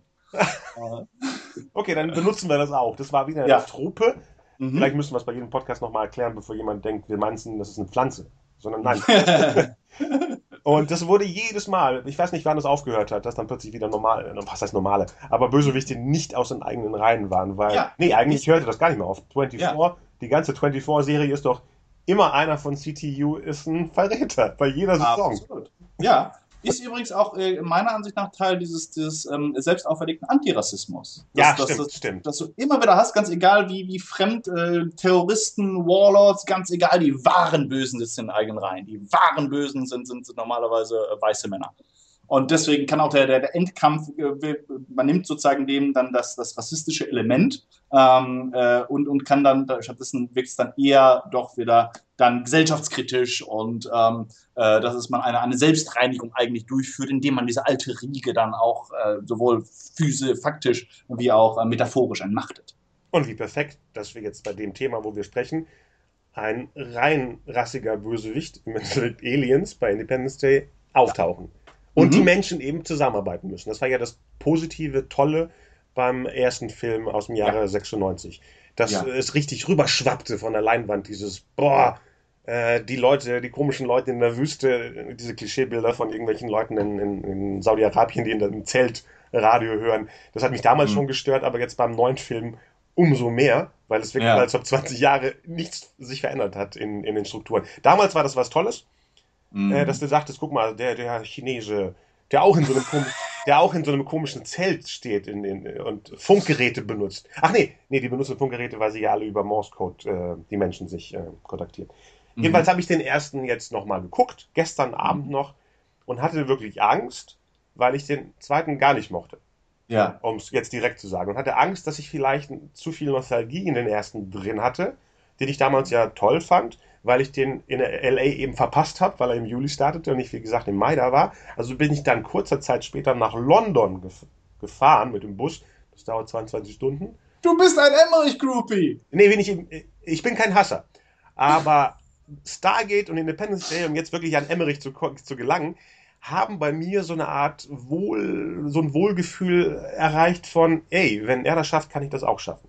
Weißt ah, du, das okay. Gefühl von, das ist ja der Typ aus Germany Es, ja. ist nicht, es sind nicht meine Idole, Zemeckis, Spielberg, Lucas, die wirklich auch in der Ecke da aufgewachsen sind, wo man denkt, man mhm. hat es vielleicht einfacher. Was mir ja. viele, viele Freunde aus LA sagen, nee, das ist nicht so, Alter. Nur weil, nur weil wir mhm. hier wohnen, heißt es nicht, dass es simpler ist. Aber mhm. eben als der junge Typ aus Bielefeld damals äh, war es für mich sowas wie, boah, der Typ aus Sindelfingen mit diesem schrecklichen Eichenor-Prinzip. Ja. und dem copymäßigen Joey und diese ganzen Filme hat es geschafft, mit Stargate mhm. eben einen tollen Mid-Budget-Film äh, hinzukriegen und in Independence Day das nochmal zu steigern. Ja. Deswegen war da eine Verbundenheit, die mal mit Godzilla dann zwei Jahre später wieder weggenommen wurde. Aber wie gesagt, ich habe den in London gesehen und es war super, weil auch die ganzen britischen Leute im Kino äh, sich kaputt gelacht haben über die amerikanischen Manierismen oder als diese britischen Figuren auftauchen und sagen, it's bloody time oder sowas, hm. waren die nur am lästern und lachen, wie, wie klischeehaft auch ein Brite dann in so einer Szene und wahrscheinlich in jedem Land die eigenen Regen äh, präsentiert wurden. Aber jedenfalls war der Fun da damals mhm. und komischerweise war er gestern auch noch da. Mhm. Dann dachte ich so, wie kommt das? Was hat mich denn an dem neuen dermaßen gestört? Obwohl es mhm. der gleiche Film ist. Habe ich dem anderen verziehen, weil er wirklich 20 Jahre alt ist und die Leute, die Menschheit anders drauf war, dass man wirklich gegen eine Außenbedrohung zusammenarbeitet und dass ich mir das heute nicht vorstellen kann. Keine Ahnung, das muss ja irgendwie tiefenpsychologisch mitgespielt haben. Oder es war einfach nur ein schlechtes Drehbuch, das neue. Kann auch sein. Mhm. Ja, das, das, äh, das, das, das kommt mit rein. Ja, das, das Drehbuch war, ich glaube, gar nicht mal schlecht, aber es hatte weil ähm, für, für, mich ist ein Teil von dem, von dem Gefühl aufgekommen. Ähm, aber ich bin auch, ich, ich, ich gebe zu, ich habe da sehr, sehr lockere Defensivmechanismen. Ähm, ich mag, ich mag diese, diese Momente von Selbstopfer und, und so. Und ich mochte auch diese, diese Rede. Ich hab, bin ja, wie ich vorhin erzählt habe, gar nicht auf, so auf diesen Hype von ersten Independence Day eingestiegen, sondern ich, für mich waren damals nämlich Emmerich und ähm, äh, wie, wie hieß der andere nochmal? Ähm, äh, hier das Boot. Äh, Peterson. Genau, das waren die beiden Deutschen. Die ja, sind stimmt. fast zeitgleich rübergegangen ja. und, und ähm, Peterson hat, hat da damals dann äh, die Air Force One gemacht. Äh, und dann genau, kam. Das war danach, ja. Ja, und, und äh, Independence Day, und das waren beides so super amerikanische Filme. Stimmt. Ne? Das war, und das war so eine Sache, die, die mich damals so, so ein bisschen gestört hat, äh, wo ich dann aber auch gedacht habe, vielleicht ist das dieses Bedürfnis, dass man, dass man, weil du es in Deutschland halt nicht hast, mal vom Lack ziehen zu können und irgendwie ähm, ähm, so, so stolz oder ein positives Gefühl einfach nur gegenüber deinem eigenen Land, deiner eigenen Gesellschaft äh, ausleben zu können. Vielleicht haben die die ganze Zeit darauf gewartet. Ne? Vielleicht ist das der Grund, warum, warum sie äh, rübergehen und jetzt dürfen sie patriotisch sein, weil das ein Land, für das es okay ist. Dass auch ihr seine eigene Geschichte in erster Linie jetzt eine, eine positive Geschichte, eine Erfolgsgeschichte sieht. Ja, hat ja Peterson auch gesagt, er könnte sich nicht vorstellen, äh, Kohl, ich war, war Kohl noch, ja. nicht den in der Air Force One zu packen oder auch Schröder, der kurz danach. Und deswegen ist es was anderes eben. Damals war ja Clinton der US-Präsident. Klar, ja. man hätte das mit dem alten Bush auch nicht machen können. Clinton hatte so einen Look, dass eben Bill Pullman ihn spielen konnte, Harrison Ford eben in Air Force One und diese ganzen mhm. Präsidenten, Michael Douglas in American President, da war plötzlich so eine Art von der good-looking, nicht ja. so alte Typ. Und das hatte Deutschland, ja. das hat Deutschland immer noch nicht. Also Wobei in, in der Realität, glaube ich, also die Person, die, die den, den, den Terroristen am stärksten den Marsch geblasen hätte, wäre Hillary gewesen. Das kann ich, also im Re realen Leben auf jeden Fall. Ich würde niemals die Air Force One kapern, wenn Hillary an Bord ist. Vor der habe ich Angst. ja, ja, wenn sie ihre, ihr Gesicht abzieht und darunter dieses äh, Reptil oh, ja. gewesen ist. Oh ja, also das könnte sowohl eine gute Actionheldin als auch eine gute, gute Bösewichtin werden. Ja. Vor, vor, vor, Trump hätte ich in so einer Situation weniger Angst. Das ist ein Trump. Ja, stimmt. ja, ja. Clinton, die, die, die reißt ihren präsidialen Füller raus und rappt ihm ins Auge. Oh, ohne oh. zu zucken. Evil Dead 4, genau. Aber ja, das, deswegen ist dieser Hype so ein bisschen an mir vorbeigegangen. Ich habe das, ähm, ich habe ihn damals nicht gesehen. Ich war in Brighton, äh, war so ein Sprachaustausch mhm. und alles war gepflastert mit den Dingern. Ja. so Pappaufsteller auch, damit alle Leute sprachen davon. Und da war ich so, weißt du, ich war, war so in dieser rebellischen Phase. Ne, dann gucke ich mir extra nicht an. ähm, und äh, ähm, ich war so ein Proto-Hipster. Äh, aber dann Jahre später habe ich ihn versehentlich auf RTL gesehen. Okay. Und habe festgestellt, dass er, dass er gut ist. Also, dass viele Dinge äh, haben mir richtig, richtig gut gefallen. Äh, und ähm, ich, ich, ich gebe auch, geb auch zu, dass du diese, auch diese Rede von, von Bill Pullman mhm. äh, bewegt. Ähm, ich glaube vor allem auch deswegen, weil es eben dieses, dieses Gemeinschaftsgefühl ähm, äh, da auf, auf, auf, eine gute und schöne Weise ähm, ähm, beschreibt. Die hatten auch schöne Figuren. Das war klar, das war Kindtop, das war Popcorn-Kino ja. und so. aber es ist äh, sozusagen die, die beste Art von Popcorn-Kino, auf die man eigentlich hoffen kann. Ein Popcorn-Kino mit Herz und mit Figuren, die man, die man mochte. Die auch ja. so die gesamte gesellschaftliche Bandbreite abgedeckt haben. Besonders, ich meine, es sind ja überall funktioniert. Im Endeffekt benutzt ja äh, Emmerich die drei Prototypen des Amerikaners. Der farbige Amerikaner, der jüdische Amerikaner und der, äh, was ist der Präsident? Der amerikanische Amerikaner. Im Endeffekt mit Bill und Pullman. Der Redneck. Und der Redneck, meine Lieblings. Ach ja, stimmt, den vergesse ich. Ja. Ich, nehme, ich nehme immer die drei, die auf dem Poster drauf sind, deswegen mhm. wahrscheinlich. Ja, mhm. stimmt. Es sind alle Sparten drin und alle sind positiv. Ja, Ganz genau, weil man eben, egal wie deine Differenzen sind, du, du, du, du ziehst zusammen an einem Strang. E pluribus unum. Das ist, das ist eigentlich das, das, das Schöne, dass ähm, also diese, diese, die, die, Amerikaner haben eigentlich ihre eigene Mythologie perfekt in, in ähm, Unterhaltung umgewandelt. Ja, absolut. Und so sogar äh, das Ganze erweitert. Ne? Ich, ich habe mich also, als ich davon gehört habe, ja, jetzt alle Amerikaner, bla bla bla. Äh, aber äh, doch, das ist, ähm, auch wenn die Metapher mit dem Independence Day nicht, nicht, nicht, nicht wirklich funktioniert, ähm, äh, trotzdem war es etwas, was dich einfach mitgerissen hat, was, was dich berührt hat. Und ähm, das war etwas, was trotz aller Fehler ansatzweise auch jetzt bei Independence Day 2 bei mir wieder aufgekommen ist. Aha. Ich war aber, wie gesagt, das ist, ich, ich habe da, hab da Soft Defenses ähm, sowohl als, ich als, eigentlich auch. als Bill Pullman in seinen äh, Jet steigt und dass er noch die letzte Konversation mit seiner Tochter hat. Ähm, äh, genauso wie äh, die ja, weiß ich, es war so ein bisschen das Anlaufen. Ne? Es gibt ja, William Fichtner hält dann ja auch eine Rede in Analogie zu, zu der großen Independence mhm. Day-Rede. Und es, es ist, man bleibt meilenweit mit der Wirkung des ersten zurück. Aber du fühlst dich warm laufen. Du fühlst, wie dein Herz sich öffnet und, und bereit ist, äh, berührt zu werden, was dann nicht passiert. Ja, was genau. nicht so stark passiert, aber so der, der Anklang kommt davon auf und ähm, deswegen ist, aber das, das ist, dass es das nicht schafft, die Geschichte. Magst du vielleicht mal kurz für die Leute, die es noch nicht den Film noch nicht gesehen haben oder gelesen haben, kurz zusammenfassen, worum es ähm, jetzt zumindest bei Independence Day 2 geht? Ja, wenn ich das wüsste. Es ist ja, der, der Film, der erste hat ja so eine geradlinige Geschichte von Angriff, erster Tag, auch schön äh, dargestellt, ne?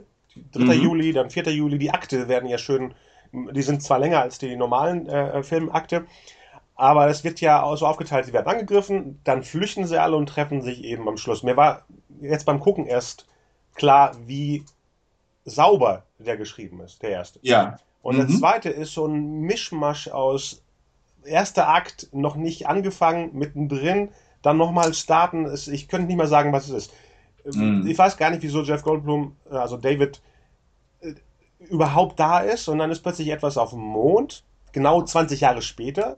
Also die Erde bereitet sich vor, in Washington eine Party zu machen, mhm. 20 Jahre später. Ich habe nicht verstanden, wieso die heute aufgetaucht sind. Mhm. Und was das auf dem Mond war und wieso plötzlich alle das kaputt bomben wollten. Das waren Momente, wo ich dachte, das ist aus, aus verschiedenen Filmen zusammengeschnitten. Diese Präsidentin, mhm. diese Präsidentin sagt erstmal, ich weiß nicht, ob wir drauf schießen. Und dann so, yeah, das ist kaputt. Und dann denke ich so, spinnen die? Die wissen doch, was vor 20 Jahren passiert ist. Und, und der, die einzige Person ist wirklich nur Jeff Goldblums Figur, die für uns spricht. Das ist ein bisschen zu polarisiert auf eine Person. Das sind ja Leute, die nicht gerade geboren wurden. Ne? Die haben ja mhm. diese, vor 20 Jahren diese Katastrophe erlebt, die im Endeffekt ja auch nicht danach fertig waren. Ne? Komplette Städte waren ja weg. Mhm, Theoretisch ja. haben ja Leute noch zehn Jahre drunter wahrscheinlich gelitten oder aufgebaut oder was auch immer. Ja, Weil, ein Drittel der Weltbevölkerung anscheinend. Genau, das Interessante ja beim Neuen ist, es spielt ja in so einer Art Parallelwelt. Ja. In der realen Welt, weil es ist ja hier vielleicht nicht passiert, man weiß es nicht. Mhm. Aber äh, und dann geht's los, dann sind dann plötzlich städtegrößere Raumschiffe da, die, was machen sie? Die Polarität zwischen äh, äh, hier Gebäude fliegen nach oben und fallen wieder runter. Das war auch eine Szene, wo ich dachte, im Trailer dachte ich so, wie geil sieht das aus mit London. Mhm. Aber im Film war das sowas wie, äh, die hatte angefangen, bevor ich, ich drin war im Film. Ja. Dann war die auch vorbei und dann hatte ich überhaupt nichts. Das war wie bei einem Computerspiel, wo man so eine Cutscene sich mhm. anguckt. Und ja. da war auch keine Bedrohung, weil es wirkte so lustig. Äh, Goldblum hat immer Scherze gemacht, es war nie in der Bedrohung. Ganz London fällt auseinander und es war nicht bedrohlich. Mhm. Aber ja. es liegt vielleicht auch an Liam Hemsworth. Ich finde den nicht so engaging, mhm. um es zu sagen. Jedes Mal, wenn ich im Kino Liam Hemsworth sehe, denke ich, und das ist jedes Mal, Mann, hast du einen schönen Bruder. Immer, immer. Ich kann. die ganzen Hunger Games muss ich drunter laden. Oh, Chris. Oh. Und es ist hier auch wieder passiert. Ja, ja. Genau, ich, ich, kann, ich probiere mal, ob ich die Story noch zusammenkriege, weil ich den Film erst gestern gesehen. Ja. Äh, also es geht tatsächlich darum, es ist 20 Jahre nach, nach, diesem, nach diesem Ereignis, ähm, nach Independence Day und die Welt hat sich in der Hinsicht verwandelt. Es gibt immer noch keine, keine eine Weltregierung, aber man hat äh, sozusagen, man arbeitet weiter ähm, sehr, sehr gut zusammen. Äh, die Chinesen haben eine ganz große Rolle auch in dem Film. Ähm, Mhm. Und man hat die mit Alien-Technologie hat man die Menschheit aufgeforstet. Man, äh, es gibt jetzt, wir haben teilweise ähm, Alien-Antriebe an Hubschrauber angemacht, konnten sie deswegen einen Rotor sparen, was sehr komisch aussieht, aber haben auch ähm, eben normale MiG-29 oder F-16, nee, warte mal, das war F-15 müsste es gewesen sein, diese dann mit ähm, ähm Alien-Antrieben ausgestattet ja. haben und so haben und ähm, äh, haben ein, ein Satellitenverteidigungssystem entwickelt, weil man erwartet, dass die irgendwann wiederkommen werden. Und genau das tun sie dann. Also der, der, die, die Zerstörung des, des äh, Schiffes aus der, des, der, Riesenschiffe aus dem ersten Teil hat einen Notruf ausgesendet und ähm, äh, während die Aliens sich auf den Marsch machen, haben dann verschiedene Leute, wie der ehemalige Präsident Bill Pullman, äh, haben plötzlich Visionen. Wer mit den Aliens verbunden war, der sieht plötzlich wieder etwas und äh, geraten deswegen in Panik und Jeff Goldblum ist unterwegs in Afrika, wo das, es gibt so etwas, es gibt so einen Fach, Fach, Fachausdruck Redcon. Ja, äh, ja, ja. Äh, also, dass, dass man etwas im Nachhinein ähm, äh, genau behauptet, was im, was, was im Vorgänger gar nicht so war. Und das, das haben sie ziemlich viel auch hier gemacht. Äh, unter anderem war es da, dass ein eben ein Schiff, ein einziges Schiff soll gelandet sein. Äh, ein, ein, das Schiff, das von der Machart ganz anders war und äh, ist es in Zentralafrika gelandet, hat angefangen zu bohren. Und das ist tatsächlich eine, eine interessante, es war eine interessante Idee, weil daraufhin ähm, sich mit, mit äh, aus der äh, die lokale Miliz die unter einem Warlord hat sich daraufhin mhm. äh, erhoben und hat über zehn Jahre einen, einen Bodenkrieg gegen diese Aliens geführt. Ähm, und haben, haben gewonnen. Ähm, äh, und jetzt Jeff Gore wollte aber anscheinend auch die letzten 20 Jahre niemanden auf das Gebiet lassen, um sich mal anzugucken, was dieses unzerstörte Schiff an alles an Geheimnissen birgt. Und ähm, äh, Jeff Goldblum äh, darf jetzt ausnahmsweise, weil der neue Warlord äh, nämlich der mit so zwei Macheten rumläuft und yeah. ein Alien schlechter ist. Auf seinem Arm sind, hat er für jedes Alien, das er, das er getötet hat, oder so, so, so eine kleine, nicht Kerbe, sondern Tätowierung eigentlich, ne? So Nummerierungen. Und das sind Hunderte. Ähm, äh, äh, den ich übrigens ganz cool fand als Nebenfigur. Ähm, äh, und sie entdecken eben das und entdecken vor allem ein Symbol, das da blinkt. Und dieses Symbol taucht in, in, in Visionen auf, die verschiedene Leute haben. Und dann passiert das tatsächlich, was man was man befürchtet, nämlich ein Wurmloch öffnet sich und ein, ein neues Schiff taucht auf, das auch ein bisschen anders aussieht als, mhm. als die anderen. Und man entschließt sich, das mit der neuen Mondverteidigungsstation anzugreifen und zerstört ist. Und ähm, während man gerade dabei ist, das zu bergen, kommt das tatsächliche Alienschiff. Und das ist ein Kracher. Also es ist, äh, das ist einiges größer. Also ich würde sagen, es ist tatsächlich so 30 Prozent der, des, der, der, der Erde ja. äh, gespannt ist. ist. Also ist größer als der Atlant Atlantik. Ein Landebein sitzt in, äh, auf London ähm, äh, und eines auf äh, New York wahrscheinlich. Und ähm, äh, fängt dann an zu bohren. Und äh, dann, dann, dann gibt es auch, es gibt so verschiedene, auch dieses Zusammenführen, es gibt so einige Storylines, die sind super statisch äh, wie, wie diese Schiffer, die die ganze Zeit nur da auf dem Meer sind und das beobachten. Oh ja, ja. Das Schiff, was nichts, überhaupt keine Beziehung hat zu den anderen nee. Storylines. Nee. Es gibt andere, die sind nur reine Reisen, wie hier Jeff Goldblums Vater, ja, der ähm, nämlich von, ähm, auf seinem Boot überrascht wird von, von, von diesem Alien und dann mit Hilfe von äh, Kindern und einem Schulbus äh, durch halb Amerika fahren muss, um zu seinem Sohn zu kommen, wobei man auch jetzt nicht genau weiß, wo er weiß, wo, er dann, wo sein Sohn ist. Ja, aber dann in der. Ja. Genau, und dann in der Salzwüste endet, wo, wo Jeff Goldblum ähm, angefangen hat, dem, eine, äh, dem den Aliens eine Falle zu stellen. Ähm, und äh, man, es gibt diesmal einen tatsächlich physischen Anführer, nämlich eine Alien-Königin, stellt man dann fest. Mhm. Äh, wird auch wieder geredconnt, dass es also wie, wie, wie eine Insektenspezies ist, die alle verbunden sind mit dieser Erntekönigin und äh, diese, dass man die Erntekönigin vernichten muss, um die, die, das, das gesamte Schiff zu, zu stoppen. Äh, was funktioniert mit Hilfe von Brent Spiner, der wieder da ist als Dr. Okun, glaube ich, heißt er, heißt mhm. er, der nicht im ersten Teil gestorben ist, wie wir alle gedacht haben und mhm. haben. Sondern von seinem Freund, wie wir jetzt erfahren haben, ja. Äh, äh, tatsächlich auf eine ganz rührende Weise im Koma versorgt wird mit, mit, mit frischen Blumen. Und Spiner erwacht eben aus dem, auch ebenfalls aus dem Koma ähm, mit äh, neuen Informationen über die Aliens und kann äh, ist der, der Einzige, der es dann schafft, diese komische Kapsel zu knacken, vor der, vor der alle Angst hatten, die sie abgeschossen haben, ja. die sich herausstellt als ein als Abgesandter einer guten Alienrasse, ja, ja. ähm, die, die schon mal Kontakt hatten mit, mit diesen namenlosen ähm, Viechern und jetzt der Menschheit, die Menschheit eigentlich evakuieren wollte, bevor wir sie vom Himmel äh, bliesen.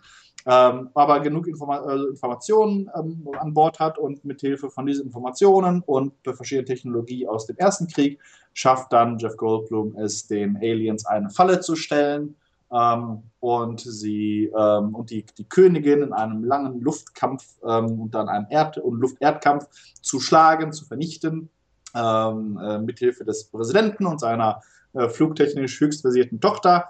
Ähm, äh, äh, und dann mit, der, mit, dem, mit dem Fall der, der Alien-Königin äh, erhebt sich, das, das, Schiff haut einfach ab, ne? das ja, wird nicht zerstört ja. oder sowas, sondern es, es erhebt sich einfach und fliegt weg und es wird dann auf einen dritten Teil angeteasert, weil dieser komische, komische Ball, ähm, den, den Brent Spiner dechiffriert hat, eben, der, der, der reden kann, äh, eben eine, äh, eine fantastische, eine, eine neue Welt aufgebaut hat, wo sie äh, extra Anti-Alien-Waffen entwickelt haben äh, und mit denen wollen jetzt die, die Menschheit will zusammen mit den, den äh, anderen Überlebenden äh, jetzt die, das, den Spieß umdrehen und diese Aliens da jagen, wo sie hausen. Komischerweise könnte ich jetzt sagen, ähm, wir haben jetzt alles erzählt, aber so richtig gespoilert, weil es fühlt sich nicht an, als ob wir jetzt irgendwas Überraschendes nee. aufgebaut hätten. Was im Film ja leider auch nicht ist. Es sind viele tolle Ideen, wie du sagtest, viele tolle Figuren, aber mhm. nie genutzt. Es ist einfach nur dahin geworfen, ja. hingeklatscht. Ja. Für, für etwas, wenn, wenn er zwei Jahre später gekommen wäre, würde ich sagen, okay, die haben jetzt sich beeilt, um was zu machen. Ja. Aber das mhm. wirkt so ein bisschen lieblos für eine Sache, die einen, ich meine, den Machern wahrscheinlich noch am Herzen lag. Ja. Wenn sie ja, ja. schon Stargate verloren haben damals, weil andere Leute das weiterentwickelt haben, dann mhm. ist doch Independence Day dann so ein, so ein, so ein, so ein weiß ich nicht, näher am Herzen, würde ich sagen. Mhm. Auch die Figuren. Und es wirkt nicht so, als ob die Figuren wirklich denen am Herzen liegen, weil, das habe ich in meinem anderen Podcast gesagt, Jeff Goldblum spielt die Rolle aus Jurassic Park in dem Film. Ja. Es ist eher Malcolm als äh, Levinson. Äh, wie ist er im ersten? Doch, Levinson. Ja. Er benimmt sich eher wie Malcolm in The Lost World. Nicht Malcolm in Jurassic Park, sondern der Malcolm des zweiten Films. Weil mhm. da war ja auch so mal drauf wie, oh, ich habe das alles schon mal erlebt, passt ja. bloß auf. Und er benimmt sich die ganze Zeit wie die andere Figur. Ja. So, natürlich liegt es an den Manierismen von Jeff Goldblum, klar, ne? unabhängig mhm. davon, aber ihm wurde auch nichts geschrieben. So, mhm. ganz simpel. Und er ist ja eigentlich die Hauptfigur, oder? Ist er nicht die Hauptfigur? Es sind ja Ensemblefilme, alle beide. Aber ja. trotzdem gibt es ja immer eine, der, der wir folgen, die uns mitnimmt mhm. auf die Reise. Das war tatsächlich ein Problem. Äh, ich würde sagen, im ersten war es vermutlich Will Smith, oder? Ja, eigentlich schon. Obwohl er ja wirklich spät auftaucht. Das ist mir gestern zum ersten Mal aufgefallen. Mhm. Der taucht, glaube ich, in der 40. Minute auf. Ja, mhm. Äh, ist es tatsächlich so, man, man, man hat, ähm, ist, äh, dem Film fehlt ein Zentrum und das liegt jetzt nicht an den Charakteren, weil man hat jetzt die, die, die Leute versucht zu ersetzen durch so eine ähm, Jungriege äh, und hier Hemsworth ist einer, dann die, diese Präsidententochter äh, äh, und dann noch der, der so, Sohn von, von Will Smith, ja. also von, von, von Steve Hiller, glaube ich, genau, heißt er. Genau. Ähm, aber die bleiben super blass und sind super uncharismatisch. Ja. Und also, also ich habe ich hab Smith tatsächlich ver, ver, ver, vermisst. Mhm. So jemanden hätte es gebraucht eigentlich. Ja. Und vielleicht auch, vielleicht liegt es auch an dem Alter, weil das ist eine, eine, eine These, die ich, die ich häufig vertrete, weil es fällt, ähm, äh, ich weiß nicht, wie es dir geht, aber mir fällt zum Beispiel schwer, Jugendliche zu schreiben. Und, ähm, oder Kinder. Und zwar, und mir ist dann aufgefallen, es liegt deswegen, weil die nichts zu verlieren haben. Kinder, Jugendliche sind, sind, ähm, sind Leute, die auch noch wenig Eigenschaften haben, sondern sie, sie, sie, sie, sie wechseln, sie, sie suchen sich selber. Du hast, sie haben Phasen, aber sie haben keinen Charakter. Sie sind vielleicht Emos, aber sie sind keine, sie sind keine Melancholiker. Melancholiker wirst du erst ab, keine Ahnung, ähm, äh, Ende 20 maximal. Äh, aber alles noch im Flux. Deswegen nimmst du es nicht richtig ernst. Und diese junge Jungspunde, die du da hattest, bei denen war das das Gleiche. Hiller, Steve, Steve Hiller, ähm, Will Smiths Rolle, war ein Familienvater. Ja. Und alles, was er getan hat, war für seine Familie. Und das hat dem Ganzen ähm, noch, noch, noch Gravität gegeben. Du, du, du wusstest, da, da, da hängt was dran. Er hat diesen, diesen kleinen Sohn zu Hause, seine Frau wartet auf ihn. Er setzt etwas ein. Auch äh, Dennis Quaid in, in, in der Rolle, Randy Quaid? Randy also, Randy. Randy Quaid. Äh, auch da, er ist Familienvater. Ja. Seine letzten Worte sind, sagt meiner Frau, das ist die Liebe. Das sind, das sind Menschen, die tatsächlich gelebt haben. Das sind Menschen, an deren Leben auch etwas hängt. Ja. Äh, Menschen, in, in, in die du emotional investiert bist, weil andere Menschen in sie emotional investiert sind. Ja, auch die, Und das der Präsident mit seiner Frau, die er verliert. Das hat mich äh, Ja. diesmal noch mehr berührt als äh, 96, muss ich sagen. Ja, In dem genau. alten Film, ne? nicht im neuen. Mhm. Und da ist ja Genau. nichts, auch diese Vater-Tochter-Beziehung ist so äh, unecht zwischen Ja. Präsidenten und seiner Tochter. Ja, wo, wo, wobei tatsächlich, wo, wo äh, da, da, da, da, ist wahrscheinlich, ähm, weil ich da zu nah am Wasser gebaut bin. Ich, mich hat es berührt, als er da eh gesagt hat, dass er, dass er also der, der letzte Satz dann, wo er sagt, dass er, dass er, dass ihm niemals darum gegeben, gegen, gegangen wäre, die Welt zu retten, sondern immer nur äh, darum, sie zu retten. Ach so, okay, ja, das ist schön. Ja. Das sind Momente, das, das, ist, das ist schön, aber ansonsten hast du recht, es gibt, äh, es gibt äh, keine so ähm, äh, keine, keine stark emotionalen Momente. Sogar, das mir gerade ist, hatte ich ganz vergessen, aber obwohl ja die von dem schwarzen Piloten ähm, die, die Mutter stirbt. ja, das war so eine grausame Szene. Die Das war, war so eigentlich- grausam, die Ja, Szene. ja, das war eine, eine äh, äh, und, also es war auch keine, keine schlecht gemachte Szene, aber ich muss sagen, ich wusste gar nicht mehr, wer sie war. Ja, ja. Das hatte ich ganz vergessen. Und ähm, sie ist auch in den sie nur, das ist, glaube ich, eine Szene vorher, wo er sie, wo sie ihn anruft, Ja. ähm, kurz vor seinem Abflug. Und äh, aber da ist auch das mit so wenig, also sie ist mit so wenig Persönlichkeit eigentlich dann ausgestattet worden, dass mich ihr Tod auch leider äh, relativ, also hat mich kalt gelassen. Das Ja. hat für mich nichts, nichts bedeutet. Was, was, was, was schade ist. Es sollte nicht sein. Ich glaube, die äh, Macher, also die Autoren und Regisseure in dem Fall, äh, sind davon ausgegangen, dass da vom ersten so eine Art Fangemeinde da ist, die die Figuren sofort erkennt. Aber das ist kein, kein Star Wars. Das ist ein Ensemble-Katastrophenfilm gewesen, wo wir einfach nur äh, Avatar-mäßig uns in die Figuren reinversetzt haben, aber nicht unbedingt die Figuren dann sein wollten. Keiner würde jetzt beim Karneval Steve, Steve Hiller sein wollen, aber ein Han Solo schon. Weißt du, was ich meine? Und Ja. dann taucht dann die Mutter auf und keiner weiß mehr, dass es die Mutter ist, weil sie im ersten Jahr eine heiße äh, Strip-Tänzerin war und jetzt Ja. ist es eben eine Tante, die beim Krankenhaus arbeitet. Die, Ja. die Figuren sind so unterschiedlich. Es ist zwar die gleiche Schauspielerin, die gar nicht mehr so aussieht Mhm. wie sie selber. Das Mhm. ist ein bisschen auch traurig. Will Smith sieht immer noch Will, Will Smith aus, obwohl er nicht mitspielt. Aber sie sah komplett anders aus und es war einfach wie eine Szene aus San Andreas. Leute fallen Mhm. irgendwo in einen Schacht und sind weg. Mhm. Ich fand es nur grausam für die Person, nicht für die Figur, weißt du? Ich, also nicht für den Schauspieler, sondern für den Moment, der da passiert ist. Das war grausam.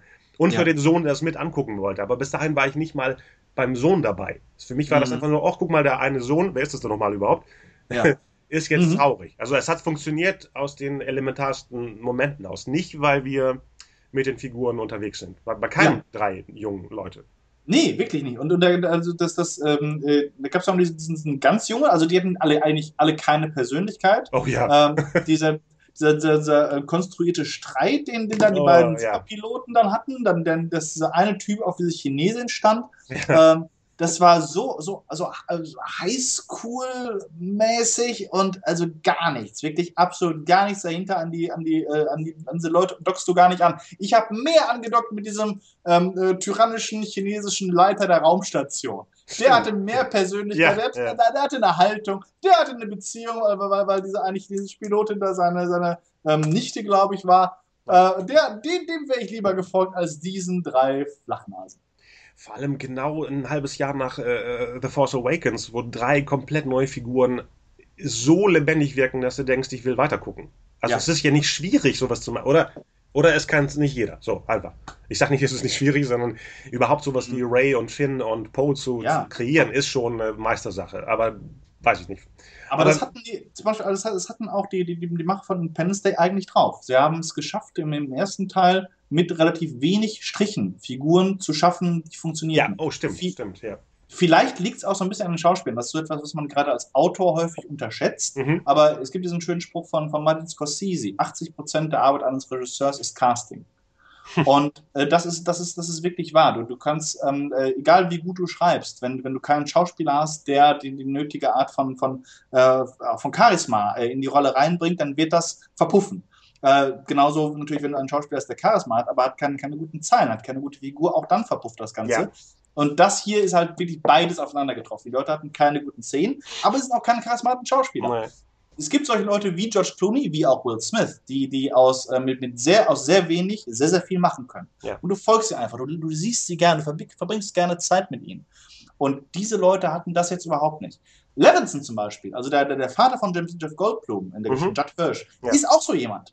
Ne? Der ist auch so jemand, der, der du, du verbringst einfach äh, liebend gerne Zeit mit ihm. Das, das ist unheimlich schön. Bill Pullman auch, ein bisschen weniger, äh, aber äh, trotzdem. Und diese ganze neue Riege hat das einfach nicht gehabt. Naja. Ich habe schon vergessen, wie das Mädel aussieht. Ich habe schon vergessen, wie der Sohn von Hiller aussah. Und bei dem anderen weiß ich eben, wie sein schöner Bruder aussieht. Deswegen weiß ich.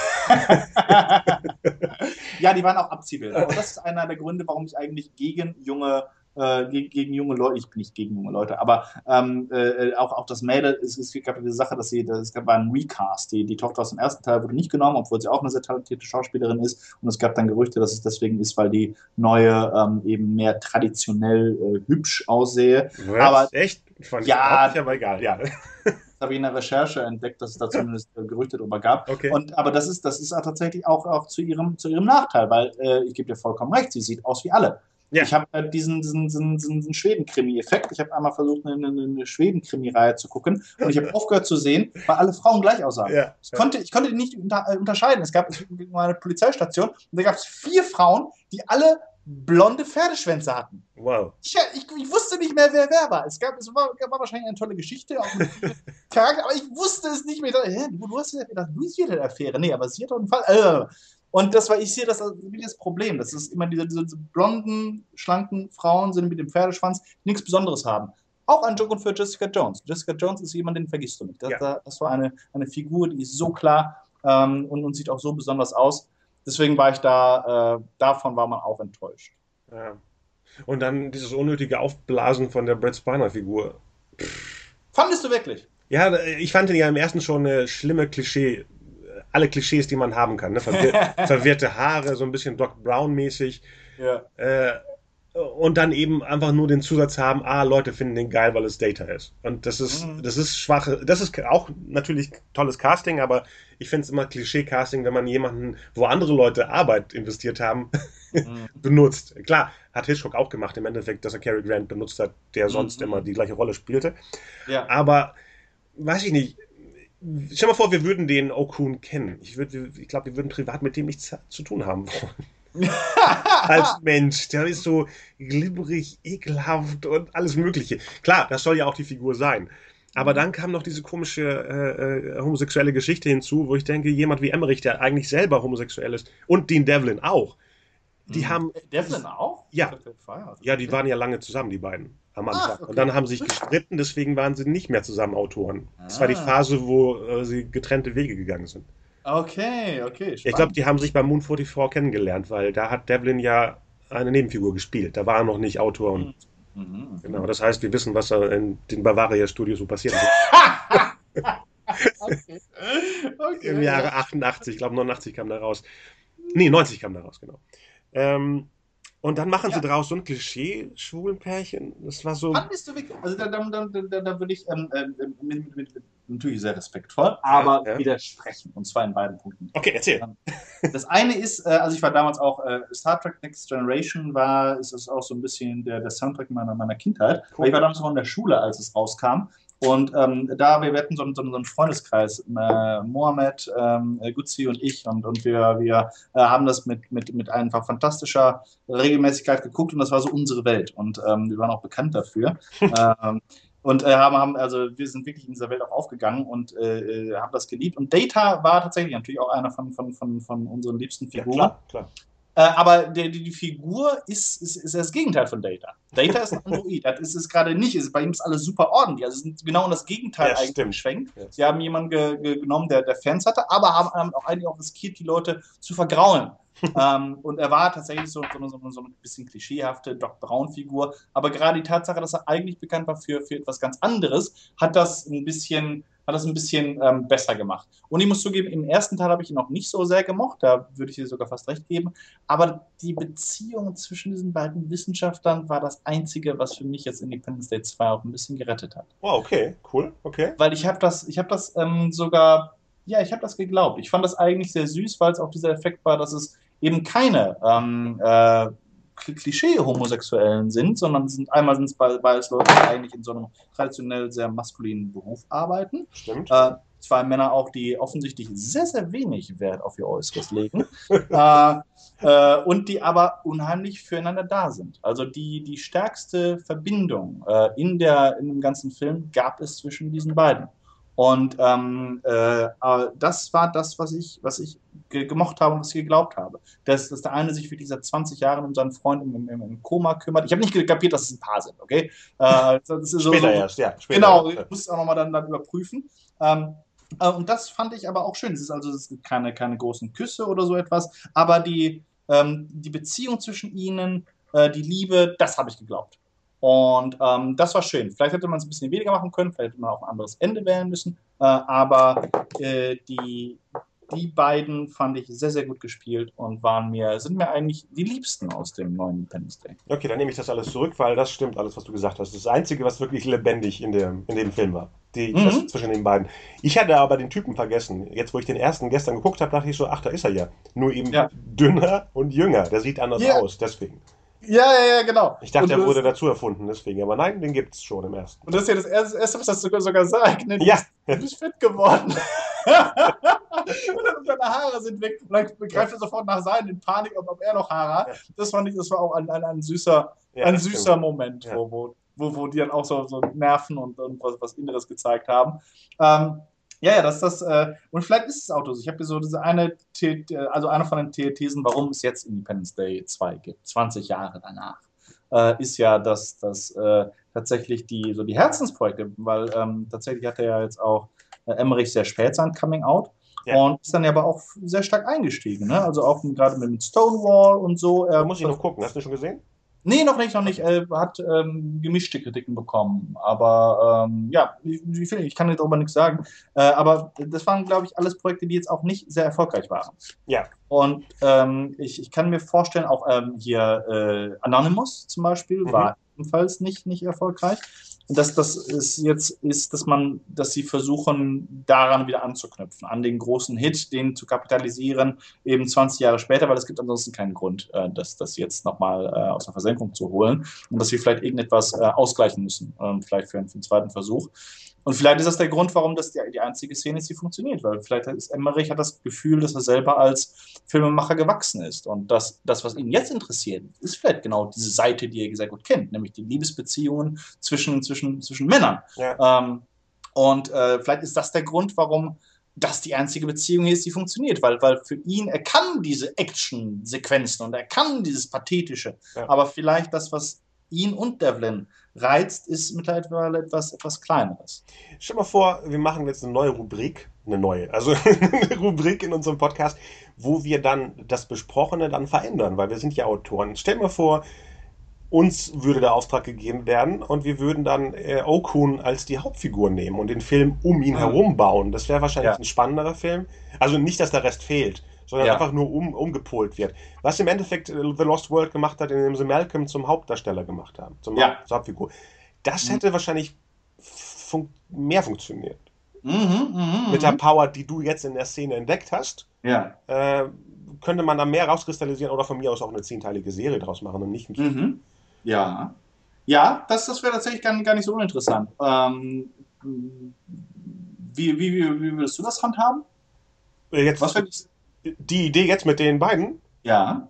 Ja, ich würde direkt mit dem, mit dem Koma anfangen, dass du merkst, da passiert was äh, äh außerhalb des Planetens, weil er mhm. jetzt diese Vision bekommt und er geht dann auf die Figuren des ersten zurück. Mhm. Dann hast du auch die Verbindung. Er ruft Levinson an oder er meldet sich ja. beim Präsidenten, weil er weiß, der Präsident hatte die gleichen Visionen. Mhm. Und dann baust du so ein Mystery auf. Und der Film hatte eher so ein Mystery von außen, sowas wie wir Zuschauer ja. erleben das Mystery. Die Figuren kriegen es dann irgendwann mal mit. Mhm. Und wenn man das von innen heraus erzählen würde, oh, das finde ich gerade mhm. ganz cool, äh, würde die Bedrohung auch bedrohlicher sein, weil wir wissen ja auch nicht, oh, das würde ich mit einbauen als Ticking Clock. Ja. Wir wissen nicht, ob äh, Okun während der Handlung nochmal ins Koma verfällt. Oder mhm. wie lange dieses Wachsein ist. Ja. Uh, das ja. wäre für, für seinen Kumpel super, weil er weiß nicht, ob er ihn wieder verliert. Ja, ganz genau. Und das wäre tatsächlich das Thema. Ich, ich, ähm, ich finde es einen sehr, sehr spannenden Ansatz. Ich glaube auch, dass es sehr gut funktionieren würde. Ähm, äh, es wäre so ein bisschen wie unheimliche Begegnung der dritten Art. Mhm. Ja. Also das müssen wir machen, das fand ich auch sehr schade, dass jetzt die Vision zum Beispiel, diese psychische Verbindung, die viele von den Hauptfiguren zu den Aliens hatten, dass das nur am Anfang angerissen wurde und dann gar nicht mehr verwendet. Das ist, äh, das fand ich auch eine, eine absolute, äh, absolut enttäuschend, weil ja. daraus hätte man noch sehr, sehr viel machen können.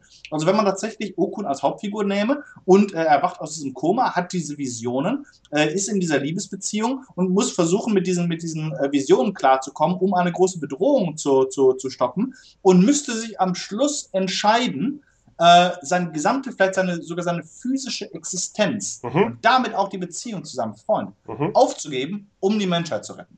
Ja noch stärker als Richard Dreyfuss das tun muss, weil äh, ab dem Zeitpunkt, wo er seine Familie in äh, unheimliche Begegnung ver, ver, verlässt, äh, ja, ja. sind die einfach auch aus dem Bild. Ne? Deswegen ja. ist die Entscheidung, in das Schiff zu gehen, ist für uns eine ganz klare. Aber wenn es wirklich bedeutet, dass, dass er seine, seine physische Existenz aus, aufgeben muss, mit dieser Kapsel in ihre Welt reisen, ähm, aber das ist die einzige Art, wie, mal, wie er die, die, die Erde retten kann und seinen Freund damit. Aber dafür, aber das bedeutet, dass sie niemals wieder ein Paar werden. Und das ist noch eine Stufe dramatischer, ist mir jetzt gerade mhm. eingefallen, was wäre, wenn das Ganze aus der Gesicht des Freundes erzählt wird. Und mhm. er weiß, er weiß schon, dass, wenn die Aliens wieder abhauen, sein Freund ins Koma verfällt und deswegen nicht weiß, will er die Erde retten oder lieber seine Beziehung. Und das ist, oh, das ist, mhm. das ist ja, also, ich, ich glaube, du könntest dich wahrscheinlich zum Haupthelden machen, aber emotional sind wir bei ihm. Also ja, ja, genau. er derjenige ist, er ist, ist der, derjenige, der dann am Schluss dann dasteht und äh, mit, mit, Tränen in den Augen und ähm, ja, der Freund geht auf ein, auf ein Abenteuer. Er ist eigentlich noch besser, besser drauf. Für, für ihn ist er, er muss dann, er ist ein bisschen er ist wie Humphrey Bogart eigentlich ja. in, äh, in Casablanca dann. Ne? Ja, richtig. Das ist, äh, das ist tatsächlich eine, eine, eine Sache, wo man sich vorstellen kann, dass da noch einiges mehr drin gewesen wäre. Ähm, also gerade mit, mit diesen, ich fand also viele Dinge sind zu wenig ver verwendet worden. Die hatten ja. einige spannende Ideen, auch wenn sich andere Leute darüber aufregen, aber ich mochte den Warlord. Ja, ja, da hätte man auch ein eigenes Abenteuer daraus machen können. Aber der wurde auch nur klischeehaft reingeworfen. Er ist ja der Einzige, der wirklich barbarisch auf einen Alien draufhackt. Das geben ja. sie natürlich, das fand ich sehr klischeehaft, das geben sie natürlich dem Wilden aus Afrika. Und das war ein bisschen.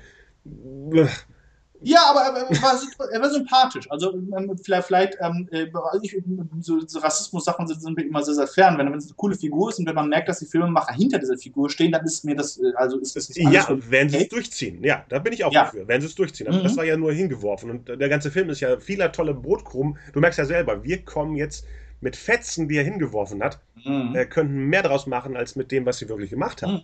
Ja, das hat das hier Bob Chipman hat das gesagt und zwar vollkommen korrekt, dass eigentlich ähm, nur aus diesem zehnjährigen Landkrieg, den ja. diese oh, ja. schwarze Miliz gegen die Aliens geführt hat, kannst du einen viel spannenderen Film machen als mhm. Independence Day 2. Ja das zu haben, also das wäre wirklich so eine Auskopplung, das wäre super spannend, so noch so eine ganz andere Kultur, die ja auch, ähm, das siehst du ja, also das, äh, das, das, fand ich auch schön, wie sie es so angerissen haben, dass sein, sein Vater hat ja diesen Krieg begonnen eigentlich. Mhm. Und der war ein super, ähm, äh, super stolzer Mann, deswegen wollte er auch von niemandem Hilfe haben und niemanden draufgelassen, was ein Riesenfehler war, weil dadurch haben sie ihm einen riesigen Blutzoll auch bezahlen müssen. Ähm, und sein eigener Bruder ist äh, im ist, äh, ist in diesem äh, Kampf auch gestorben, was du ja nur im Film einmal kurz siehst, weil du dieses, dieses große Ölgemälde mhm. von, dem, von dem Vater von Warlord und den beiden Söhnen und dann sagt er, ich werde dich rächen, Bruder. Ähm, aber das, da, da ist tatsächlich auch ähm, was hinter, eine, eine spannende Geschichte. Auch weil du auf, auf zwei, also als, als westlicher Zuschauer hast du zwei fremde Kulturen. Einmal diese sehr traditionell afrikanische, die auch, die auch sehr, sehr stammesorientiert ist, ähm, äh, auch noch dieses, dieses, dieses Jagdrituale ja auch auch noch ganz stark verfolgt. Ähm, auch, auch eine, eine, sehr raue und, und, brutale Gesellschaft, auch nach innen hin, die plötzlich eben mit dieser fremden Bienenschwarm-Alien-Rasse äh, äh, konfrontiert wird. Mhm. Also da sind tatsächlich äh, super, die übrigens Matriarchat ist, ne? so wie, wie, wie ja. dieser Stamm ein Patriarchat ist. Da, da, da, da sind tatsächlich so viele Themen drin, oh, ja. das hätte ich tatsächlich noch, noch, noch lieber gesehen. Du hast die, die, die deutsche Version gesehen, ne? Ja. Und jetzt klang es gerade, als ob Howard Carpendale den synchronisiert hätte. Den ja, ja, ja, also er, er hat einen starken ähm, afrikanischen äh, Dialekt, was, was aber gut rüberkommt. Also okay. er, er, wird nicht der, der Lächerlich Lächerlichkeit preisgegeben. Okay. Es passt zu diesem ernsten Typen, der ja auch äh, irgendwie funktioniert, das, also das ist auch eine Sache, die gut funktionieren würde, aber auch nicht richtig ausgearbeitet ist, wo er mit diesem Buchhalter zusammenkommt, oh. der aus John Oliver. Dieser Typ, was, was, wenn man den rausnehmen würde, würde nichts passieren. Würde nichts passieren. Und der, der Kumpel von, von Liam Hemsworth da auch. Ich dachte erst, das ist die gleiche. die sehen ja gar nicht gleich aus. Aber für mich war das genau dieses, da läuft irgendwas Zweibeiniges rum. Mhm, Zwei mhm. Figuren, die, wenn ich die rauskopieren würde, auch der Papa von Levinson in diesem Fall mit der Ja. ganzen Busszene, Ja. alles rausnehmen. Der Film war ja nicht lang, aber dann wäre er ein bisschen flotter. Absolut, Ja. absolut. Das sind alles Dinge, die, die nichts für den Plot, bei- nichts zum Plot, Ja. Plot beitragen. Das ist wirklich, und das ist auch mit das, das, das Ärgerliche, dass es so banal ist. Also, dass, äh, das, also, okay, wir waren jetzt schon bei den Figuren, waren relativ im Detail, aber äh, eine von den Sachen, die mich am meisten gewundert haben, Mhm. war, äh, also in den Trailern sagen wir, wir hatten 20 Jahre uns vorzubereiten. Sie auch. Ähm, und das zum Beispiel ist etwas, was nirgendwo wirklich ähm, erfüllt wird Nee. im Film. Weil niemand, also keiner hat wirklich aus dem Ersten Krieg gelernt. Nee. Äh, ich habe die ganze Zeit gedacht, okay, das ist wunderbar. Wir, wir, hatten letztes Mal ein, ein, ein trojanisches Pferd angewandt. Das heißt, ähm, diese Tricks funktionieren nicht. Wir werden es wir werden es versuchen, wird aber, aber nicht funktionieren. Und das heißt, beide Seiten müssen jetzt irgendwie cleverer werden. Passiert nie. Ähm, Im ersten Film, gut, ist jetzt ein bisschen, als ich den gesehen habe, aber du kannst mich sofort korrigieren.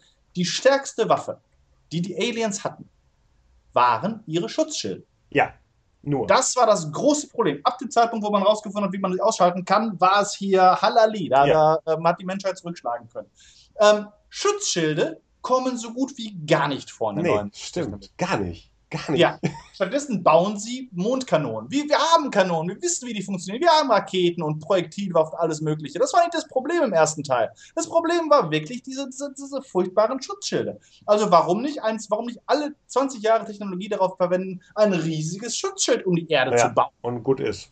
Ja, genauso wie, wie, wie ich, ich dachte auch, dass es irgendwie so clever wäre, dass vielleicht sogar die Aliens kommen und jetzt unsere Taktik gegen uns anwenden. Ne? Die ja auch ja. Kampfstein Galactica beginnen. Ne? Beginnen mit einem Computervirus, der ins menschliche Verteidigungsnetz einge eingeschleust wird. Und die Galactica überlebt nur äh, deswegen unbeschadet, weil sie so alt ist, dass sie nicht, in, nicht, nicht, im, äh, nicht am Netz hängt. Oh, dann haben wir Und- Space Cowboys, ne? Wo sie mit einem System, altes System, Ja. dem Eastwood-Film, da war es doch genauso. Ja, genau. Ja. Das würde funktionieren. Stell dir mal vor, die, die Aliens kommen mit einer App und schenken sie den Ja. Leuten. Ja, ja, ja, ganz Mit genau. den gleichen Waffen. Genau. Ja, das wäre das wär wirklich spannend gewesen. Und dann hätte man ähm, äh, da äh, man sozusagen, das, das, das, das, das wäre ein anderes Spiel gewesen. Man muss plötzlich cleverer werden, so wie es ja auch in realen Kriegen so ist. Ne, die, die Briten entwickeln Radar und die Nazis ähm, äh, entwickeln Tarnkappenbomber. Ähm, die, Briten, die Briten haben die, die Seeübermacht, also entwickeln wir U-Boote. Ja. Ne, du versuchst immer was zu finden, was, was, was, was dem Gegner dann äh, nicht, nicht, nicht eins zu eins gegeneinander geht, sondern was, was unterwandert, was, was, was clever ist, die Schwächen des, des gegnerischen Systems ausnutzt. Ja, Und das, nee, das da muss ich sagen, da, da war viel, viel zu, zu wenig da in dieser Welt. Auch, auch überhaupt. Also, dass das ähm, zum Beispiel eine, ähm, äh, äh, diese Szene, wo diese Kapsel auftaucht. Und das erste, was man macht, ist, sollen wir schießen? Ja, wir schießen. Busch! Ja, oh. Dann knallt das ab. Äh, war aber auch, aber das hat mich auch was gebracht, was nämlich auch eine, eine, eine interessantere Welt wäre. Nämlich, also äh, die Erde ist, äh, hat, hat ein Drittel ihrer, ihrer Bevölkerung verloren. Mhm. Im Film wird angerissen, dass praktisch jeder, jede Figur hat Menschen verloren. Mhm. Du hast El Kinder, die ihre Eltern verloren haben, du hast ähm, ähm, äh, Väter, die ihre Frauen verloren haben, du hast, du, du, du, du hast Mütter, die ihre Kinder verloren haben. Jeder Mensch ähm, ist, ist berührt worden davon. Diese wirklich fantastische Verlustsache müsste eigentlich eine Art von Trauma ausgelöst haben. Und ähm, auch ein, ein Gefühl des Niemals wieder. Äh, und eine, eine- eine interessantere Welt wäre wirklich gewesen, war eine Menschheit, die sich nur auf eine neue Invasion vorbereitet ja. eine Menschheit, die tatsächlich mehr ist wie in Space 2063, eine, eine, die, die weniger Star Trek ist, sondern dunkel, militaristisch, Starship Trooper mäßig. Oh ja, ja, stimmt. wir, wir wissen, wir sind nicht allein. Sie werden wiederkommen und ähm, sie werden gelernt haben. Und äh, die einzige Möglichkeit, uns zu verteidigen, ist, indem wir eine, eine Ein-Weltregierung bilden, und zwar eine Militärregierung, wo jede Person, Mann, Frau, Greis, was auch immer, äh, äh, ab dem Alter von zwölf Jahren auf eine militärische Karriere vorbereitet wird, weil sie kommen wieder. Und äh, dann passiert genau das. Und, und, und, ähm, äh, und dann passiert es eben, dass du die falschen Leute abschießt. Dass du, dass du, weil du bist so hoch, hochgejazzt, du hast die, die, die, die, die letzten 25 Jahre deines Lebens hast du nichts anderes gehört als der Tod kommt vom Himmel, der Tod kommt Ja, vom Himmel. ja. Und dann kommt etwas und es ist ein Engel und du knallst den Engel ab. Und damit Ja. hast du plötzlich ein größeres Problem, weil jetzt ist der Engel sauer auf dich. Und Oh, der ja. Engel war der Einzige, der dich vom Teufel hätte retten können. Ja, ja, ja. Sollen wir auflegen und äh, ein besseres Drehbuch schreiben? Können wir gleich machen. ja, es soll ja in Ah. Day 3 kommen. Die hätten ja einfach nur bei Starship Troopers was rausnehmen können. Das wäre ja schon ja, viel simpler gewesen. Eigentlich Ja, schon. besonders wenn man wirklich einen dritten vorbereitet, macht man doch nicht so ein, so ein halbgares Ding da. Hm. Ich Ja. verstehe, manchmal verstehe ich das nicht. Klar, das sind irgendwelche Produzenten, die freuen sich, dass überhaupt wieder etwas passiert von einer Cash Cow, die letztes Mal super funktioniert hat und die stimmen dann zu. Mach mal. Hm. Ne, Die gucken wahrscheinlich nicht mal. Es ist so, wir, wir machen ein Hollywood-Drehbuch, geben es ab und dann kritisieren sie wahrscheinlich, wieso das Komma da ist und nicht da. Aber Hm. bei jemandem, der schon mal, ich sag mal, bei Emmerich sechs, sieben Blockbuster hatte, Ja. guckt wahrscheinlich keiner drüber. Mhm. Ja. Das kann, das kann schon gut sein. Ich habe auch das Gefühl, also wenn, wenn, ist ja immer so, wenn, wenn du fünf Drehbuchautoren irgendwo stehen hast, ist normalerweise kein gutes Zeichen. Auch weil du weißt, dass noch, noch wahrscheinlich noch fünf weitere einfach ohne Credits dastehen, aber Richtig. die nicht geschrieben haben. Äh, wenn, wenn sozusagen die Vision fehlt, dann ist da äh, das Problem und dafür ist normalerweise ein Zeichen. So zwei Leute, drei Leute, meinetwegen, nochmal, um das Ganze ein bisschen aufzu, aufzupimpen. Äh, aber wenn du zu viele, zu viele Köche da hast, dann verlierst du das. Und ich, ich vermute, dass unter anderem das passiert ist, dass es so eine Hauruck-Aktion war. Also angeblich, ich habe auch in der Recherche jetzt äh, gefunden, dass wohl sehr früh eigentlich ein zweiter Teil geplant war, also Mhm. sehr bald nach dem ersten. Ja. Aber dass sich nämlich dann ähm, sowohl Emmerich als auch De Devlin heißt er, oder? Mhm. Ja. äh, mit den mit Sony überworfen hatten. Weil Ja. die nämlich, ähm, ähm, die hatten ein anderes Projekt noch, ein anderes, äh, ein anderes Science-Fiction-Film und die, das ist äh, auseinandergegangen dann und die haben aus, aus Trotz oder, oder Wut äh, haben sie dann gesagt, nee, dann machen wir Independence Day 2 auch nicht mit euch. Ach, Wahrscheinlich waren, ach so, du meinst die Fox, weil die sind dann zu Sony gegangen, das war's. ah ja, genau, okay. Ja, und Godzilla ist ja äh, vor- äh, Sony. Die sind dann direkt, äh, und da gab es, glaube ich, einen Streit mit Fantastic Voyage. Ich glaube, die wollten den Ah, remaken, was immer noch äh, geplant ist. Ne? Äh, Mhm. Ca- Cameron produziert und Emmerich genau. inszeniert. Das wäre das wär spannend, weil wenn Cameron drüber guckt, habe ich das Gefühl, das könnte was anderes werden. Ja, ja, Cameron ist auch so jemand, der das eigentlich sogar noch besser drauf hat, menschliche Geschichten in Ja. großen Gewand zu erzählen.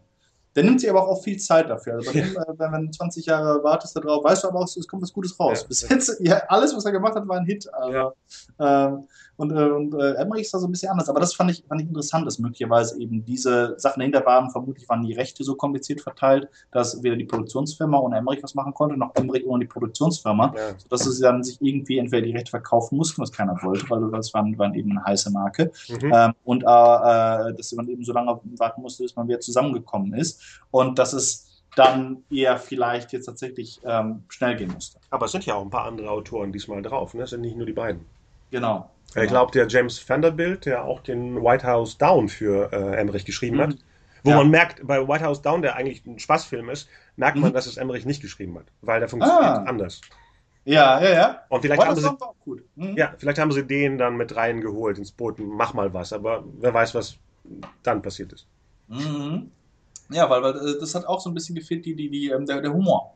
Der Humor aus dem ersten Teil war, äh, war, war nicht mehr da. Und das war, White House Down hatte den zum Beispiel. Ja, Ich habe dann versucht, den, ähm, das, das noch mit, mit, mit reinzuholen, was aber dann auch wahrscheinlich nicht so gut funktioniert hat, weil die Fi- Figuren einfach eben auch ganz andere und auch langweiligere waren. Ja. Ähm, das mit dem, mit, dem, mit dem afrikanischen Krieg da. Stell mal vor, die würden den wirklich auch im Jahre 2006 spielen lassen. Also Ja. dann hättest du auch so einen, auch so einen sozialkritischen Aspekt mit den ganzen Unruhen, die sowieso zwar immer noch, aber zu der Zeit noch aggressiver waren. Das heißt, du hast Mhm. den, den Feind aus dem anderen Dorf und den Alien-Feind. Da- Genau. Äh, boah, das könnte so, ein- so, ein- so ein Western im Afrikan auf dem afrikanischen Kontinent. Total. So. Also das wäre das wäre das wäre super spannend. Das ist zum Beispiel deswegen ähm, Transmedia, äh, Transmedia Storytelling. Und das wäre eigentlich perfekt dafür. Also so wirklich etwas, zu- etwas zu schaffen. Äh, äh, da kannst du kannst du eine, eine Fernsehserie draus machen. Äh, Wenn das ein Hit gewesen wäre, würde das jetzt gerade schon aktiv äh, irgendwo Ja. zu lesen sein. Aber jetzt mh, denkt sich wahrscheinlich Fox, was machen wir jetzt als nächstes? Mhm. Wahrscheinlich Mhm. jetzt, wo, hast du das mitbekommen mit der Divergent-Serie, Filmserie? Mm, teilweise. Äh, Ich weiß nicht, was du meinst. äh, der, der dritte war ja kein Hit. ja. Der ist ja komplett eingesackt. Mhm. Und jetzt versuchen sie den vierten, den Abschlussfilm, als Pilotfilm zu Ah. produzieren, wo Mhm. aber Elemente drin sind, die, die zu einer eigenen Serie führen mit anderen Schauspielern. Okay. Also es wäre das erste Mal, dass ein Kinofilm zu einem Fernsehspektakel in günstig umgewandelt wird. Dann würde ich auch sagen, mach doch Independence Day dann wirklich zu einem Zehnteiler, wo es weitergeht. Ja, ja, ja. Und lass Das ist- die Figuren weiter, obwohl, ich meine, Game of Thrones sieht ja nicht günstig aus. Also Nein, das unabhängig ist davon. Mhm. Das ist äh, aber eine, eine ganz interessante Sache. Ne? Warum, warum ist Independence Day, obwohl es so ein extremer Hit war, warum hat es sich, hat es sich nicht so in ein, in auch ein, ein Medien-Franchise entwickelt, wie das bei Star Wars oder vielen anderen ähm, Geschichten der Fall war? Nur Das beste Beispiel ist Jurassic Park, was letztes Jahr mit Jurassic World passiert ist. Ich glaube, Fox Mhm. hat darauf gebaut, dass die Leute automatisch kommen. Egal, Mhm. was man denen vorwirft. Aber die anderen haben zwar Nostalgie benutzt, aber eine eigene Mhm. Geschichte erzählt. Mhm. Es war ja keine Fortführung in dem Sinne. Ja. Aber kannst du dich, gibt's, wann gibt es ein Independence Day Spiel? Äh, es gab mal, ich hatte ja, ich bin ja auch ein Sammler von Actionfiguren. Und Mhm. ich hatte eine Independence Day-Figur von 96 und da war eine Diskette mit drin. Aber dadurch, dass- dadurch dass ich meine Figuren ja nicht auspacke, habe ich! habe ich die Diskette nie rausgenommen. Das war eine richtige Flop, nee, nicht Floppy Disk, wie hießen die anderen dazwischen, diese härteren Disketten. Mhm. Äh, und da war wohl ein ähm, Abballerspiel drauf. Und dann gab es noch eins für den PC Anfang der 2000er, wo es so leichte aufkam mit, wir machen mal was mit der Franchise. Aber ansonsten war die echt äh, tot. Ja. Ja. Ja, wenn die clever gewesen wären, hätten sie Folgendes gemacht. Die hätten sich verbunden mit äh, der XCOM-Franchise. Mhm, ja, stimmt. Hast du das Spiel auch mal gespielt? Äh, gesehen, äh, hier online. Mhm. Äh, das, ist, das ist nämlich äh, sehr, sehr cool. Ich habe den, den ersten Teil gespiel, durchgespielt und den, den zweiten bis zu einem bestimmten Punkt, weil es super hart ist tatsächlich. Und ich bin, ich bin nicht der Beste in, in, in dieser Art von, von Strategiespiel. Äh, aber die Story ist, ist halt, ist halt äh, super interessant. Und es hat auch eine ganze Reihe von äh, Ähnlichkeiten mit, äh, mit Independence Day. Ähm, äh, und hat aber vor allem eine, eine, eine nicht realisierte Storyline, die ich immer super spannend fand und äh, wo ich gehofft habe, dass Independence Day 2 in diese Richtung geht. Mhm. Und zwar bei XCOM geht es eben auch darum, dass das ähm, ähm, Außerirdische auftauchen und ein, ein internationales Team an äh, Kämpfern muss diese Bedrohung ähm, äh, aufhalten. Und es sind Bodentruppen zum größten Teil, die, mit denen du zu tun hast, die, die verschiedene Alien-Rassen sind, teilweise genetisch mutierte äh, Wesen. Und ähm, die einzige Möglichkeit, am Anfang bist du total unterlegen, weil die haben Plasmawaffen, die, die, die, die, die können dich, äh, die haben Telepathen, die deine eigenen Leute so beeinflussen, dass sie auf deine Menschen schießen. Und du bist deswegen die ganze Zeit gezwungen, geborgene Alien-Artefakte zu untersuchen Oh. und daraus eigene Waffen zu machen. Und um der Telepathenbedrohung zum Beispiel zu, zu begegnen, bist du gezwungen, ähm, du, du, du checkst dann deinen eigenen Soldaten, wer diese Begabung hat und kannst Mhm. ihn ausbilden zu Mhm. Gegentelepathen. Okay. Und ab, ich glaube, ab dem Zeitpunkt war es dann so, du kannst dann auch äh, aus den Alien-Panzern, die erfahrst, dann machst dann eigene Rüstungen, bist dadurch stärker. Und ab dem Zeitpunkt, wo, wo ich da, da richtig drin war, habe ich gedacht, ach du Scheiße. Ach du Scheiße. Äh, je mehr ich forsche, desto ähnlicher werden meine Krieger dieser Alien-Rasse. Uh. Und ich dachte, was ist, wenn das deren Plan ist? Ah, ja klar. Uh. Ja, Uh. was ist, wenn, wenn, wenn, wenn äh, es noch irgendetwas gibt, vielleicht irgendein Element in diesen Rüstungen, die ich erforsche, die, die uns noch viel stärker beeinflussen, als wir es vielleicht denken, und Ja. dass sie auf diese Weise einen Planeten verwandeln. Die, die Leute glauben, sie bekämpfen diese Invasion, Ja. aber in Wirklichkeit ma- wird man, wird man den Angreifern gleich. Und irgendwann wird's dann, ähm, fällt dann der, der, der, der große Hammer und äh, die, die beeinflussen uns und, und überrennen uns und dann sind wir tatsächlich Teil einfach ihres Volkes. Ohne es gemerkt zu haben, sind wir ihnen, selbst wenn selbst wenn wir gewinnen würden. Ja. Ja, selbst wenn wir gewinnen würden, wären wir genauso geworden wie sie. Ja. Es gibt keine Möglichkeit zu gewinnen. Das ist eine Storyline, die sie nicht gemacht haben, aber ich dachte, das passieren würde. Und äh, ich dachte auch, dass es möglicherweise eine von den Sachen in Independence Day Boah, 2 das wäre so interessant gewesen. ja. Das wäre wirklich krank, weil es dann natürlich genau dieses, auf dieser, das menschliche Thema hat. Ne? Um, um Monster zu bekämpfen, musst du selbst Ja. Monster werden. Ne? Wie du Leute hast, die eben wie Soldaten mit einem posttraumatischem Stresssyndrom, die wieder zurückkommen und nicht wieder sich an das zivile Leben gewöhnen können und äh, äh, großen Hang dann auch zu Alkoholismus und Gewalttätigkeit haben und sowas. Das ist ja Dinge, die wir aus den großen Weltkriegen auch kennen und auch heute noch. Ähm, und, und genauso, äh, wir, wir, wir, wissen das, dass wir uns ein großes Risiko begeben, wenn, wenn wir äh, uns solchen Situationen aussetzen. Und das, was wir vielleicht, was wir eigentlich versuchen zu, zu schützen, zu äh, zerstören dadurch. Ja. Haben wir noch irgendetwas? Wir sind ja schon lang dabei hier, ne? Ja, genau, wir müssen es auch ganz groß zusammenschneiden. das wird sich keiner anhören. Nö, ich lasse das so. Äh, außer natürlich der großen Pause dazwischen, die lasse ich nicht, nicht raus. Ja, ja, ja. Ähm. Oder nehmen Ja. deine ganzen äh, Sprüche, die du zu deiner Freundin gesagt hast, ja, oh, komm, und ko kopier die immer zu meinen Kommentaren, dass du immer sagst, oh, nee, ist ja nicht so ja, schlimm. Schatz. Ja, Schatz. genau. Nee, ich nehme immer, wenn du Baby sagst, das nehme ich immer. Das ist auch so, siehst du, das ist mein, deswegen mein, das wir haben die gleiche Beziehung wie, wie Okun und sein Freund. Genau, mal gucken, wann das Koma kommt. ähm, ähm, das hat jetzt zwar nichts mit Drehbuch zu tun, aber ich fand, die Effekte waren nicht so richtig up to date. Hast du das Gefühl, dass sie so ein bisschen.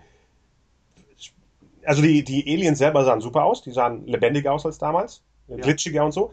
Aber alles andere, was von außen war, ne, dieser komische Feier in Washington sah so ein bisschen wie ein Studioset aus mit einer Projektion. Es hatte so ein Gefühl von B-Movie. Klar, die Filme sollen B-Movies sein, in, in einem großen Aufwand, äh, ähm, Aufmachung. Mhm. Aber trotzdem sah das nicht aus wie Filme oder Serien, die wir zurzeit sehen. ja. Haben sie da gespart und dann lieber das Drehbuch teurer gemacht?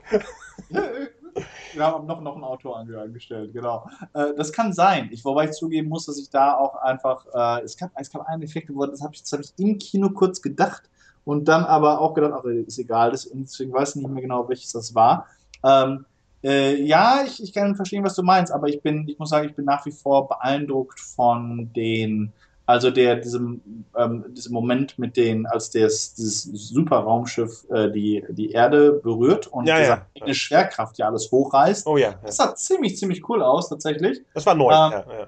Genau, war nur äh, war auch äh, emotional zu wenig aufgeladen. Ne? Ja. Das ist das Problem, was du immer hast, wenn da jetzt wirklich Leute in den Sog geraten wären, die, die du, äh, wo du, wo du wirklich magst, dann wäre es was ganz, ganz anderes gewesen.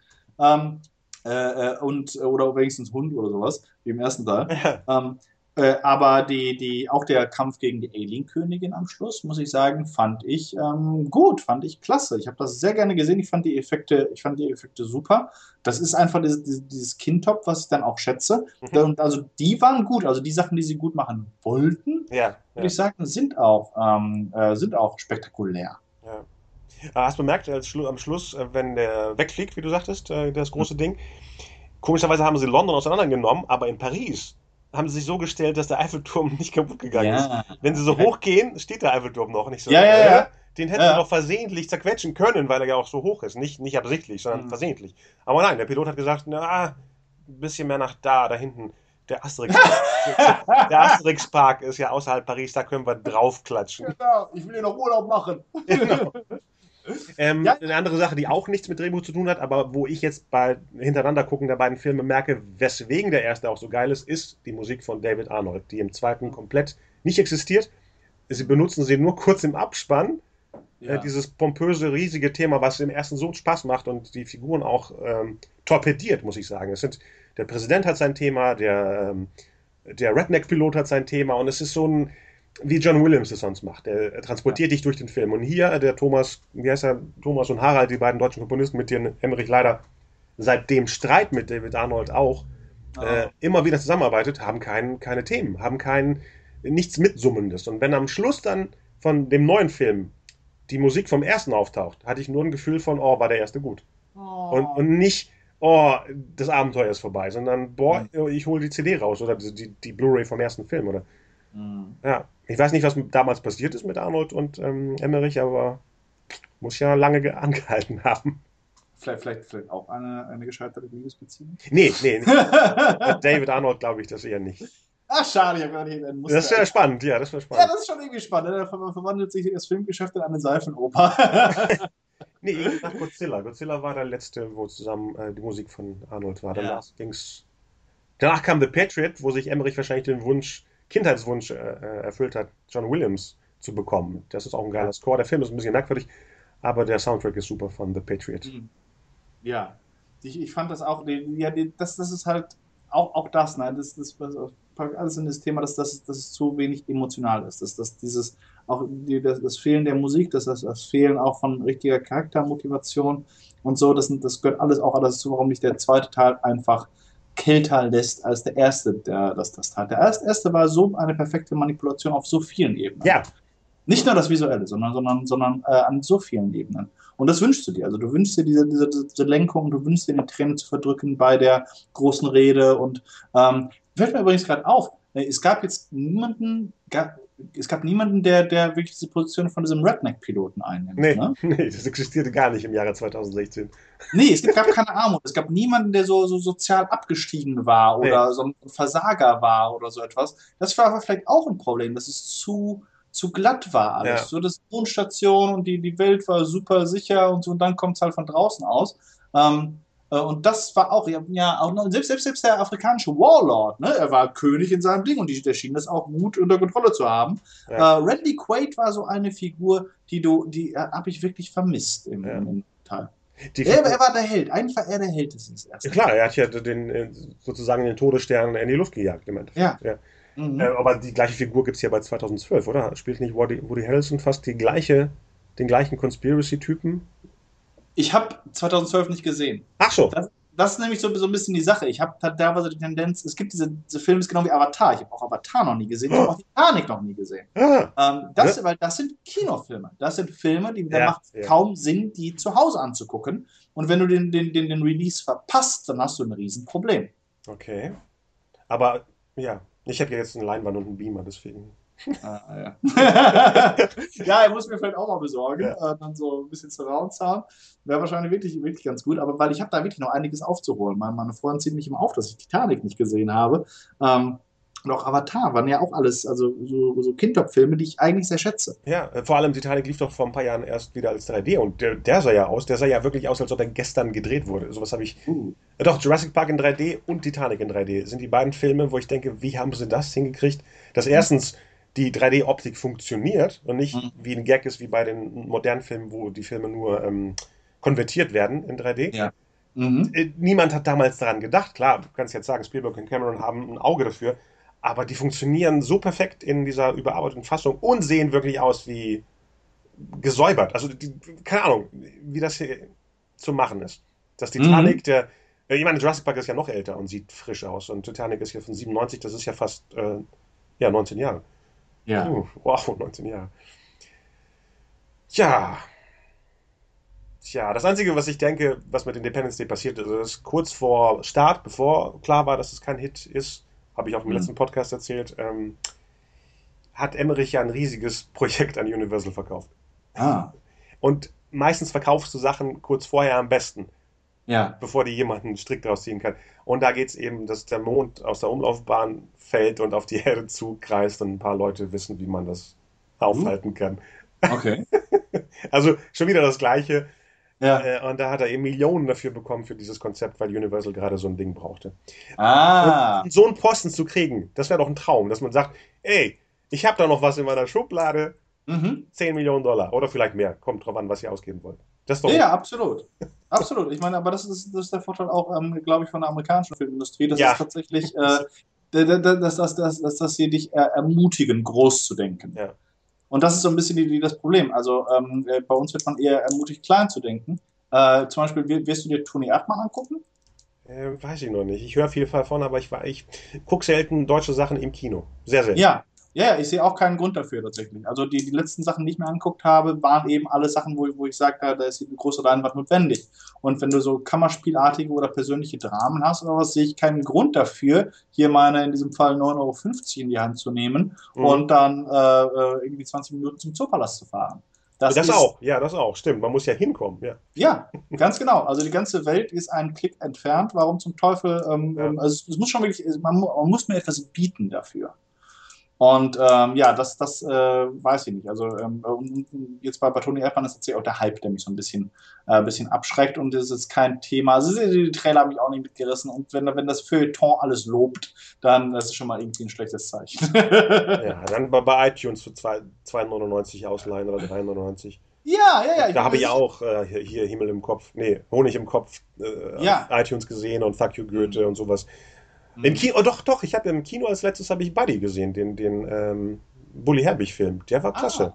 Ah, okay. also meine schön. Frau wollte den sehen, ich wollte ihn nicht sehen und ich habe gesagt, komm, ich suche sonst immer die Filme aus. Mhm. Und dann war ich beeindruckt, vor allem hatte ich Angst bekommen. Da waren ein paar Momente drin, wo ich dachte, es geht in eine Richtung von einem meiner Drehbücher. Ah. Aber, aber weil ich wahrscheinlich zu sehr dran dachte und dann war es eben nicht so. Und ich dachte, pff, was, wenn du im Kino sitzt und denkst so, oh. Mhm. aber der war niedlich. Der hat zum Beispiel viel Herz, viel Emotionen und Mhm. Witz. Alles. Und Ja.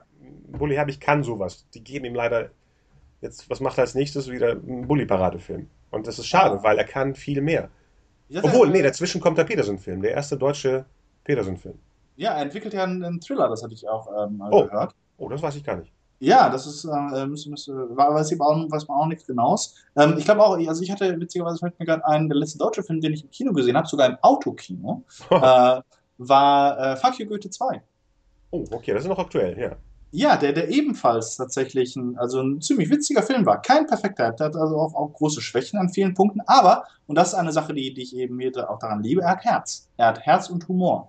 Und es gibt so ein paar Zitate, die haben wir Wochen und Monate danach noch, äh, meine Freunde und ich, uns hin und her geworfen. Äh, und das funktioniert. Und, und das ist auch eine von den, von den Sachen, die ich unheimlich gut finde. Dass, also letztendlich sind, sind die Stars in dieser Geschichte die sind Assis. Sind Ja, wirklich, also das, das sind Kevin, Kevins und Chantals, aber äh, Daktekin liebt diese Figuren. Er, er macht sich, er, er lacht auch über sie, aber lacht vor allem mit ihnen. Das Ja. sind Leute, denen du auch selber nahe bist. Und das ist etwas, was total schön ist und was du viel zu selten im deutschen Kino und Fernsehen hast, wo dir die Leute fremd sind, wo du merkst, es ist dieser distanzierte, pädagogische, kritische Blick von außen auf die Leute, wo du um Gottes Willen niemals andockst mit diesen, mit diesen Personen. Ja, irgendwie, um jetzt mal auf die deutschen Sachen zurückzukehren, äh, hat das Red Pack ab und zu, dass sie mal so Geschichten gut rüberbringen. Mhm. Um, wir, wir, ich bin ja selten jemand, der eben auch Leute hier im Lande lobt, Mhm. aber es sind ja auch Leute, mit denen ich ja gerne zusammenarbeiten würde, falls es jemand Mhm. hört. Benny Beats. Ähm, ja, wir haben ja eigentlich vor, in der Sendung auch so Tipps zu geben, ob es nun Veranstaltungen sind oder Wettbewerbe. Jetzt bei der ersten habe ich jetzt nichts. Hast du irgendwas präsent? Ich habe nicht geguckt, was. Es ist ja jetzt auch noch das Sommerloch. mhm. Sehr oft ähm, gibt ja bei scriptmakers.de gibt es ab und zu mal äh, Ausschreibungen für Genau. Projekte. Da ist aber leider auch gerade ein Sommerloch, aber ich würde aufpassen, dass es vielleicht im September schon wieder losgeht mit interessanten Projekten. Mhm. Irgendwelche Seiten, die du noch vorschlagen kannst für angehende Autoren oder auch für Profi-Autoren? Ja, äh, und zwar äh, wird der, der, äh, was ist das, äh, der- Exposé-Wettbewerb vom VDD und äh, Sat1 wird fortgesetzt. Ah, Das okay. war im letzten Jahr, dass es eine gewisse Summe zur Verfügung gestellt wird, ähm, um auf einer Seite oder zwei Seiten dann konkrete Drehbücher zu entwickeln. Ähm, und das äh, geht jetzt äh, wieder los. Ich glaube, im Oktober ist die Deadline dafür. Äh, und das kann man über die Seiten des, des VDD äh, kann man sich angucken. Ähm, also Verband Drehbuch, Drehbuchautorenverband.de, glaube ich, heißt das. Äh, und, aber man muss auch sagen, wie so häufig bei deutschen Wettbewerben, aus dem letzten gibt es bis jetzt keine einzige Verfilmung. Die Sachen, die gefördert worden sind, die gewonnen haben, äh, wo auch vermutlich Drehbücher wirklich draus geschrieben worden sind, ähm, bis jetzt sind die, sind die nicht auf der Leinwand oder im Fernsehen erschienen. Wie lange ist es her? Ein Jahr oder länger? Ein Jahr. Okay, dann, das wäre jetzt ziemlich schnell gewesen, wenn da wirklich was zu sehen wäre, oder? Für, für, für deutsche Verhältnisse. Weiß ich nicht, also zumindest Ankündigung. Also wenn, wenn, man, wenn man sagt, wir haben diesen Wettbewerb, dann, dann will man ja auch ähm, publik Ja, machen, was Ja. da rausgekommen ist. Die Ja. Leute profieren, vorstellen, zeigen, wie, wie man auf die Suche nach Regisseuren geht oder sowas. Das ist ja mit der Sinn von solchen Dingen. Das ist ja, das ist ja PR-Aktion in erster Linie. Ne? Ich frage mich auch, was das überhaupt soll, weil man, ich hab, hast du Beispiele von erfolgreichen Projekten nach diesen ganzen, es gibt ja, ich finde, die letzten drei Jahre ist ja eine Plethora an, an, an, an Wettbewerben, an Jungen, Mhm. gibt uns Projekte und sowas, aber ich habe nie mitbekommen, dass da wirklich dann schlussendlich was dabei rausgekommen ist. Serienprojekte suchen sie, Fernsehspiele suchen sie, transmediale Projekte werden gesucht. Ich habe Mhm. ja bei einem mitgemacht und so, aber man kriegt nicht so mit, dass ich dann denke, ah, guck mal, der, der gewonnen hat, das ist jetzt das, was ich sehe. Mhm. Ja, nee, das, das, das passiert äh, auch irgendwie nicht. Äh, ich vermute auch, dass es einfach eine, vielleicht eine Umlegung der Entwicklungskosten ist. Na, also so, wie wenn du dich entscheiden müsstest für ein, ein Projekt als, als ähm, Redakteur oder Produzent das zu entwickeln, dann Mhm. musst du den Leuten eh äh, Geld in die Hand geben. Und ähm, wenn du eben, gerade wenn du es mit Profis zu tun hast und wenn die wissen, dass das äh, den, dein Projekt ge, äh, gefällt, dann, dann wirst du als Autor versuchen, dann möglichst hohe Summe rauszuhauen, gerade wenn du eine Agentin hast oder so etwas. Ähm, Und äh, das, vielleicht ist es auch eine, eine, Art, das zu umgehen, dass man sagt, ähm, wir wollen erstmal mehr und dafür zahlen wir ein bisschen weniger. äh, ja. Aber so hier Nachwuchsförderung und so. Und ein paar von den Wettbewerben, die, was die Odeon gemacht hat vor, ich glaube, vier oder fünf Jahren war das. Das fand ich nämlich auch einen, einen ziemlichen, äh, ziemlichen Skandal, weil die Person, die gewonnen hat, die haben Serienkonzepte gesucht damals. Mhm. Äh, die Person, die gewonnen hat, ist ein ganz alter Hase. Mhm. Das war Rochus Hahn, der also wirklich einer der, der, der äh, erfolgreichsten und am, am, längsten im Geschäft befindlichen Autoren Deutschlands ist. Der hat schon für Harald und Eddie geschrieben. Wow, okay. Und ähm, vor, da, als vor Mauersturz. Ja, als ich das gehört habe, dachte ich, ach du Scheiße, es hat mich auf mehrere Weisen erschreckt. Also das eine war, dass, zuerst hat mich erschreckt, ich war erstmal sauer, dass so jemand wie er überhaupt noch an diesen Wettbewerben teilnehmen darf. Mhm. Dann hat es mich aber auch erschreckt, dass einer wie er das Gefühl, an solchen Teil, äh, Wettbewerben teilnehmen zu müssen. ja. Also, weil normalerweise, wenn du etabliert bist, wenn du so viel gemacht hast schon, dann ist das doch eigentlich unter deiner Würde, in einem wirklich Nachwuchsförderungswettbewerb anzutreten. Das ist doch wirklich, als wenn Muhammad Ali auf, auf dem Rummel sagt, hier, ähm, wer eine Runde mit mir überlebt, der, ähm, äh, der kriegt einen Kürbis. äh, aber er hat das gemacht und äh, aus dem ist auch nichts geworden. Also aus den Projekten, die da ähm, prämiert äh, äh, wurden, ist auch nichts rausgekommen. Und ähm, also ich habe das Gefühl, das ist tatsächlich so, so, so eine halb gehangene Sache äh, wo man vielleicht für sich selber, das Gute ist halt, dass, dass die Rechte beim Autoren verbleiben. Das heißt, okay. man kann da, wenn man gewählt wird, kann man da ähm, das Geld benutzen, um es wirklich weiter zu entwickeln und dann vielleicht, ähm, wenn man Glück hat, findet man da äh, patente Partner zu. Aber es ist äh, das Problem, das ich eben ganz stark sehe, überhaupt im deutschen Bereich, dass du wenig Leute hast, die ähm, versuchen, etwas durchzuziehen.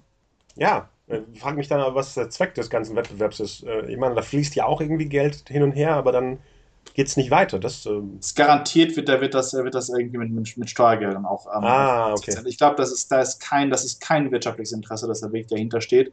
Äh, das ist ja auch das, was, also mein, mein größtes Leidwesen der deutschen Filmwirtschaft, dass es keine, dass es keine, keine Wirtschaft ist. Ja. Sondern dass es eigentlich eine, eine, eine kommunistische Kulturförderung ist, wo bestimmte Kommissarinnen ähm, ja, ja. auf den Schaltstellen sitzen oh, und Steuergelder verteilen.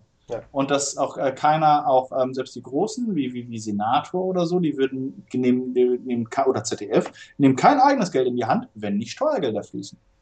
Und das heißt, dass letztendlich alles staatlich wirklich, ähm, wenn nicht gelenkt, dann noch auf jeden Fall beeinflusst ist. Und das ist auch einer der Gründe, warum wir fast ausschließlich Dramen und, und äh, Historienschinken und Vergangenheitsbewältigung haben. Mhm. Ähm, weil wenn du, wenn du Steuer, wenn du nicht dein eigenes Geld verwaltest, sondern Steuer, Steuergeld, dann musst du dich, äh, äh, dann musst du das rechtfertigen.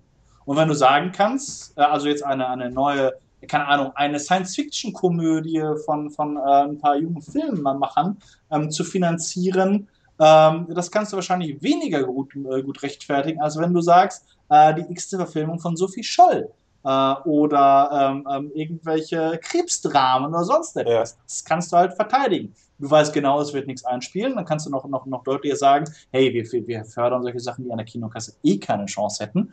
Äh, aber das ist der, der Grund, warum wir seit 80 Jahren Wasser treten. Ja, ja, ja. ja. Aber trotzdem würde ich, würde ich allen Leuten, ähm, die äh, Exposés in der Tasche haben, würde ich, würde ich äh, wirklich vorschlagen, sich da zu bewerben, weil ich gebe die Hoffnung nicht auf. Und ich habe auch mit, mit vielen Entscheidern, sowohl in Gremien als auch in Sendern, als auch äh, bei den Kulturreferenten gesprochen. Und das sind gute Leute, das ist das Verrückteste daran. Wenn du mit den Leuten sprichst, das sind liebens, liebenswürdige äh, Jungs und Mädels, die, äh, die, die, die, klug sind und die gebildet sind und einen auch fantastischen Geschmack haben. Du kannst okay. dich stundenlang unterhalten mit denen über Breaking Bad und ähm, was die Serie so besonders gemacht hat, über die Sopranos, über Game of Thrones. Und äh, die sind auch offen für Projekte wie Genre-Stoff, wie Science Fiction, wie Horror. Ähm, äh, man, häufig ziehen sie dann den Schwanz ein, wenn es wirklich hart auf hart kommt. Aber ich bin schon dankbar dafür, dass überhaupt eine gewisse Offenheit besteht. Und ich glaube, wenn man die richtige Person findet, äh, muss man ihr dann den Rücken stärken und muss, mit, muss, muss, muss sie bekräftigen da drin und muss mit ihr das Ganze durchkämpfen. Das braucht es immer. Man braucht immer Partner. Film ist ein kollaboratives Geschäft und ähm, du, du musst da, wenn, wenn du einen Menschen findest, der dich unterstützt und den du unterstützen kannst, dann glaube ich, ist das für, für Autoren großartig. Deswegen, ähm, wenn ihr etwas habt, äh, an diesem äh, Wettbewerb äh, teilnehmen. Ich, ich finde auch, dass man den aufrechterhalten muss. Und ich drücke jedem die Daumen, der ein gutes Konzept hat, dass, dass wir weiterkommen und dass wir vielleicht im nächsten Jahr äh, etwas davon sehen werden. Ja, das wäre gut. Ich frage mich immer, ich weiß jetzt bei dem nicht, manchmal gibt es ja komische Auflagen, wer daran teilnehmen darf. Und das finde ich dann immer erschreckend, wenn sie sagen, Nachwuchswettbewerb, aber in den Bedingungen steht drin, man muss schon drei Kinofilme geschrieben haben, die wirklich liefen. Oder ein Fernsehprojekt. Dann denke ich so, da fallen ja die meisten raus, die ja nicht Ja. in diesem System drin sind. Wer soll, und dann kommen ja solche Leute, wie du meintest Ja. gerade, die schon länger im Geschäft sind und nehmen teil, weil das sind die einzigen, die mitmachen dürfen. Ja, das stimmt. Äh, ich glaube, das war relativ offen. Es gibt so, es sollen Profis sein auf jeden Fall. Das ist jetzt nicht für, für blutige Anfänger. Äh, aber äh, meine Erfahrung ist, weil ich habe auch noch keinen Kinofilm. Ich habe zwar, ähm, äh, ich hatte, ich hatte äh, zwei Auftragsarbeiten für Kinofilme, aber die sind nicht gemacht worden. Mhm. Ähm, äh, aber ich bin bezahlt worden, was immer gut ist. Ja. Äh, und das heißt, ich falle aus vielen von diesen Sachen eigentlich auch, auch raus, aber weil ich fünf Jahre lang für Switch geschrieben habe, weil ich das Computerspiel geschrieben und weil ich Ja. viele andere Sachen gemacht habe, bin ich trotzdem Profi. Das heißt, wenn man da die, die, also wenn man, äh, es müssen nicht unbedingt diese, meistens müssen es nicht diese Kinofilme sein, man muss halt professionell sein. Und wenn man das irgendwo nachweisen kann ähm, und einen guten Stoff hat, dann, dann genügt das den Leuten meistens schon. Sehr gut. Ja, das war doch eine runde Sache hier. Zweieinhalb Stunden für das erste Podcast. Mhm. Wir bleiben am Ball. Und wir haben Ähm, Independence Day 2 gerettet tatsächlich. Also wir, wir, wir haben viele Dinge gefunden, wie die man hätte besser machen können. Ja, also genau, was ist der Abschluss? Können wir, die, können wir den Leuten empfehlen, den im Kino zu gucken, überhaupt zu gucken, irgendwo zu gucken? Was wäre dein Ratschlag? Ich würde ich würd vorschlagen, den im Autokino zu gucken. Also es ist ein Film, den man, der, der, der gut geeignet ist für Autokinos mit einer, mit einer, mit einer großen Tüte Popcorn und Bier. Wo, Also es ist so ein, wo gibt es denn Autokinos? Bei, bei euch in der Nähe oder? Genau, in Berlin gibt es hier noch ähm, ein, zwei, glaube ich sogar. Äh, äh, und in, in Essen gibt es auch noch ein, ein Autokino. Und ähm, auf dem Land äh, gibt es so in, in teilweise in kleineren Ortschaften so Liebhaber, die immer noch das Ding äh, äh, machen. Also ähm, es muss mal, es ist reiner Kindtop und es ist nicht so gut wie der erste, aber wenn man gerade mal mit, wenn man mit Freunden loszieht oder mit jemandem, den, den, den, man knutschen kann, wenn es langweilig wird, äh, dann ist auf jeden Fall ein, ein ganz netter, äh, ganz netter Abend. Die Effekte sind toll. Ähm, es kommt ein bisschen was davon. Man, man langweilt sich auf jeden Fall nicht. Das kann ich, das kann ich versprechen. Und wenn das das Einzige ist, was, was man möchte und äh, sehen möchte, wie, wie äh, Shanghai in Schutt und Asche gelegt wird, äh, dann, dann kann ich Independence Day 2 auf jeden Fall empfehlen. Und wegen ähm, äh, der wunderschönen Liebesgeschichte äh, zwischen zwei Wissenschaftlern. ja, sehr gut. Nee, äh, gucken auf jeden Fall. Also ich, ich finde immer, egal wie schlimm eine Fortsetzung ist oder nicht, äh, es gehört dazu. Ne? Wenn man Ja. den ersten mochte, kann man immer noch den anderen gucken, um zu sagen, oh, der erste war besser. Was ich doof finde. Eigentlich darf man sowas nicht sagen. Also ich bin Mhm.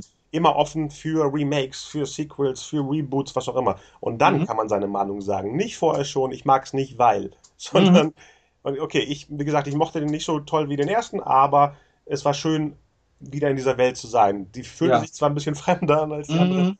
aber gucken Ja. auf jeden Fall, ja. Und vielleicht kommen sie wieder rein. Also vielleicht schaffen sie es wirklich im, im dritten Teil, ähm, Ja. das, das zu machen. Und ähm, äh, das Setup könnte auch spannend sein, weil das nächste Mal sind vielleicht wir die Invasoren. Ja. Ne? Vielleicht sehen wir mal eine ganz andere Seite und können zum ersten Mal etwas davon erfahren, ob diese Aliens tatsächlich mehr Kultur haben, als nur eine Heuschreckenplage zu sein. Genau. Bin gespannt, in welcher Form dann die Fortführung. Wie gesagt, Mhm. Lionsgate hat das Beispiel jetzt mit Divergent äh, gemacht. Wer weiß, vielleicht denkt die Fox, ey, das ist ja eine super Idee. Wir haben Mhm. da noch einen äh, Privatsender, wo wir Material brauchen. Kann ja sein. Höchst unwahrscheinlich, also weil das, was Independence Day immer verkauft hat, waren die Effekte. Und die, Ja, die du halt brauchen dann die Leinwand, ja. ja, so, so, so runterdrehen.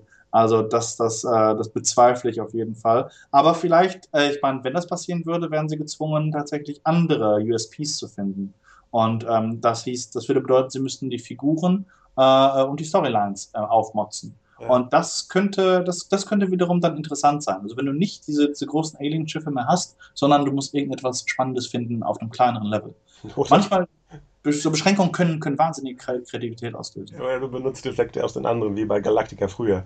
Das sind immer die Mhm. gleichen Effekte. Oh, das Schiff steht schon wieder. Oder wie bei V, die Außerirdischen damals. Das waren ja auch Ja, ja, ja, ja. die gleichen genau. Shots. Alles geht. Oder die sagen, Will Smith ist gar nicht umgekommen und ist im nächsten die Überraschung. Und war äh, Rebellenführer in Kolumbien oder sowas. Äh, und, und, Ja, und bester Freund mit einem Alien geworden, der auch unsichtbar werden kann, der Predator. Hm, Oh. Ja, ist auch Fox. Theoretisch könnten sie zusammen. Die machen ja mit Alien und Predator auch so komisches Zeug. Da können sie ja, ja. Independence Day mit reinwerfen und alles ja, abdecken. Ein ganzes Fox-Alien-Universum. ja, aber Oh. du, du lachst, aber ich, ich muss ganz ehrlich sagen, ich habe einmal einen Comic gelesen, das war Batman vs. Predator. Ja, der ist cool, ja. ja. Der war gut, wirklich. Ja, ja der, der, war wirklich gut. Einige super spannende Ideen auch da drin. Und ähm, deswegen, also seitdem, seitdem ähm, bin ich da nicht, äh, bin, ich auch selbst da offen für. Du kannst aus solchen merkwürdigen Crossovern, egal wie lächerlich die klingen, du kannst was super Cooles aufbauen. Wenn die Geschichte funktioniert, kann man alles zusammenwerfen. Man muss es andersrum, also denken, dass die Geschichte funktioniert. Nicht das Zusammenwerfen, sondern dass mhm. die Geschichte und weswegen die Figuren da sind. Ja, Mhm. Ähm, die erste Episode wird wahrscheinlich erstmal auf dem breiteren Kanal vom Filmmakers Cast zu, äh, zu hören sein. Aber wir bauen eine eigene Facebook-Seite und Logo und alles drumherum. Aber wir sind ja gerade am Anfang. Also wenn es jemand irgendwo bei iTunes jetzt gerade hört oder bei Podbean oder bei Soundcloud, ich habe ja gerade eine Menge Neues entdeckt, wo wir dann auftauchen. äh, das wird überall irgendwo auftauchen. Hauptsache, ihr macht euch. Ihr, ihr, sagt bis zur zweiten Stunde jetzt gekommen, wo wir das gerade hier erzählen, wo wir zu finden sind. Ja. Ja, zum Spülen, zum Spülen kann man auf jeden Fall uns, glaube ich, ganz gut hören. Das ist dann irgendwas, was lange dauert und äh, ähm, Autofahrten, Zugfahrten, Bewerbungsgespräche oder sowas. Ja, ja. Lautsprecher. Das wollte ich auch gerade fragen. Hatte jetzt nicht mit Sex zu tun, sondern wie ist denn, das, wie ist denn der Sound im Autokino? Ähm, gut, ohne Box? Also das, das, genau, also ohne, ohne Boxen, glaube ich, die haben einen Kanal. Die haben einen eigenen Radiokanal und äh, den muss man im Radio einstellen. Ach so. Das über die Anlage. Ah, hm? ja, ja, ja, okay, cool. Und das war also schon sehr cool. Also es hat, also immer, es hat immer eine Besonderheit, im Autokino zu sein. Ich habe damals, ich war nur dreimal, glaube ich, drin, das allererste Mal in einem Land vor unserer Zeit, mit meinem Papa damals. Also in den 80ern irgendwie war das. Ach, mit den 89, 89. Ja, und das war einfach, äh, war, war einfach, ist einfach toll. Also ich mag das sehr gerne, vor allem wenn man, wenn man sein Auto auch liebt und ähm, meine, meine Freundin hat ein, ein ähm, äh, Cabrio, äh, was, was sie, glaube ich, mehr mag als mich. Ähm, und deswegen war das einfach auch ganz, ganz großartig. Hat viel, viel Spaß gemacht. Sehr gut. Es sind ja noch ein paar Momente, wo wir im Sommer sind. Vielleicht äh, kann das jemand ausprobieren. Mhm. Gut, das war's dann für heute. Dankeschön, Konstantin. Ich verabschiede mich Gerne, auch. Stefan war sehr spannend äh, darüber, dass äh, so, auch die, die, Frust und auch die, die, die, den Frust und die Liebe von der Seele reden zu können, die ja. Independence Day ausgelöst hat. Und ähm, ich hoffe, dass wir das nächste Mal was ähnlich Spannendes finden. Vielleicht, ja. vielleicht Ghostbusters 2, äh, was ja auch so viel Hass kassiert hat. Und ich habe mir nämlich jetzt ähm, vor kurzem nochmal den, den, den, äh, den alten äh, angeguckt. Ähm, und das wäre auf jeden Fall mein, mein Vorschlag. Vielleicht, das wäre ein cooles Thema, weil ich ja. sehr, sehr aufgeschlossen dem Neuen bin und äh, den ganzen Hype um die Alten, besonders der zweite damals ja nicht so nicht so toll war, äh, nicht verstehe, mhm. dass Leute Sachen mit Nostalgie über, über, überquellen lassen und dann äh, neue Sachen angreifen. Das mag ich ja. gar nicht. Genau. So, jetzt läuft theoretisch der Abspann, aber ich frage dich trotzdem eine Sache, die mich vorhin fasziniert hat. In deiner Gleichung der äh, russischen Märchen mit James Bond, mhm. hast du da auch seinen magischen Dolch in der Hose mit eingebaut? Natürlich, das war für, ist eines der stärksten Elemente eigentlich da drin, weil jedes von diesen, von, von diesen Zaubermärchen hat natürlich ein magisches Element. Du hast den Knüppel aus dem Sack, du hast das Tischlein deck dich, äh, du hast den, den, den, den, den, den, den, den ähm, den Kater, äh, ähm, sprechende Tiere, aber vor allem so Objekte. Der Held bekommt Objekte. Das geht, glaube ich, alles zurück auf die richtig alten Mythen, nämlich ähm, äh, so etwas, oh, wie heißt es, Ariadne und Perseus? Oder Theseus? Äh, Ariadne und Theseus. Das mit dem Minotaurus, ja. Ähm, nee, nee, ich meine ich mein, ich mein Ariadne und, oh, genau, ganz, ganz falsch, And, äh, Andromeda. Nee, Perseus und Andromeda. Ja, natürlich, mit der Medusa. Das ja. meine ich. Genau, weil, weil er bekommt ja von den Göttern dann sowohl Pegasus als auch das Schild, den Schild der, der, ähm, ähm, der Athener und ein Schwert, das alles durchschneiden kann. Und das sind diese magischen, mit diesen magischen Objekten kann er dann diesen, ähm, diesen, diesen Behemoth, diesen, diesen Leviathan, kann er dann damit erschlagen, der dem ähm, Andromeda geopfert werden soll. Und das hast du in diesen ganzen Märchen eben auch drin, dass du ein magisches Objekt bekommst von einem weisen Ratgeber. Bei James Bond ist es eben Q. Äh, in den Märchen sind es dann häufig Hexen, weise Frauen oder auch andere Leute. Äh, und das ist ein ganz wichtiges Element. Und es ist auch ein Element, das zum Beispiel äh, nicht in der realen Welt, also nicht in der guten Welt normalerweise ist, sondern, sondern es wird auch nur aktiv in dieser Zwischenwelt, zwischen dem Reich des Bösen und dem Reich des Guten. Ach so, okay. Dann hast ich hab, das war sogar der, der Titel äh, von meiner Arbeit, war Das Arsenal des Wunderbaren. Okay, dann hast du nicht meine Anspielung nicht verstanden, aber okay. Das was? Du hast meine Anspielung mit dem Dolch in der Hose nicht verstanden. Ah! Bond, dass, dass Bond immer seinen Dolch dabei hat, egal in der magischen Welt oder nicht. nee, da hast du recht, ich ganz drüber gesaust. Okay, das war's für heute. Das ist wahr. Und, äh, und er ist tatsächlich magische Dolch, weil, weil äh, das ist äh, normalerweise sein Mittel der Wahl, um äh, die, die, die Bösewichtinnen auf die Gute. Seite zu ziehen. Ja, stimmt, stimmt. Und dann kommen sie vielleicht um, weil der Böse dann seinen Dolch einsetzt, um sie umzubringen. Genau, genau, genau. Das Der, war einigen der, der ersten Bond gehört. Unglaublich. das ist tatsächlich sehr, sehr, sehr, sehr häufig der Fall. Okay, bis dann. Bis dann, Konstantin. Bye, bye.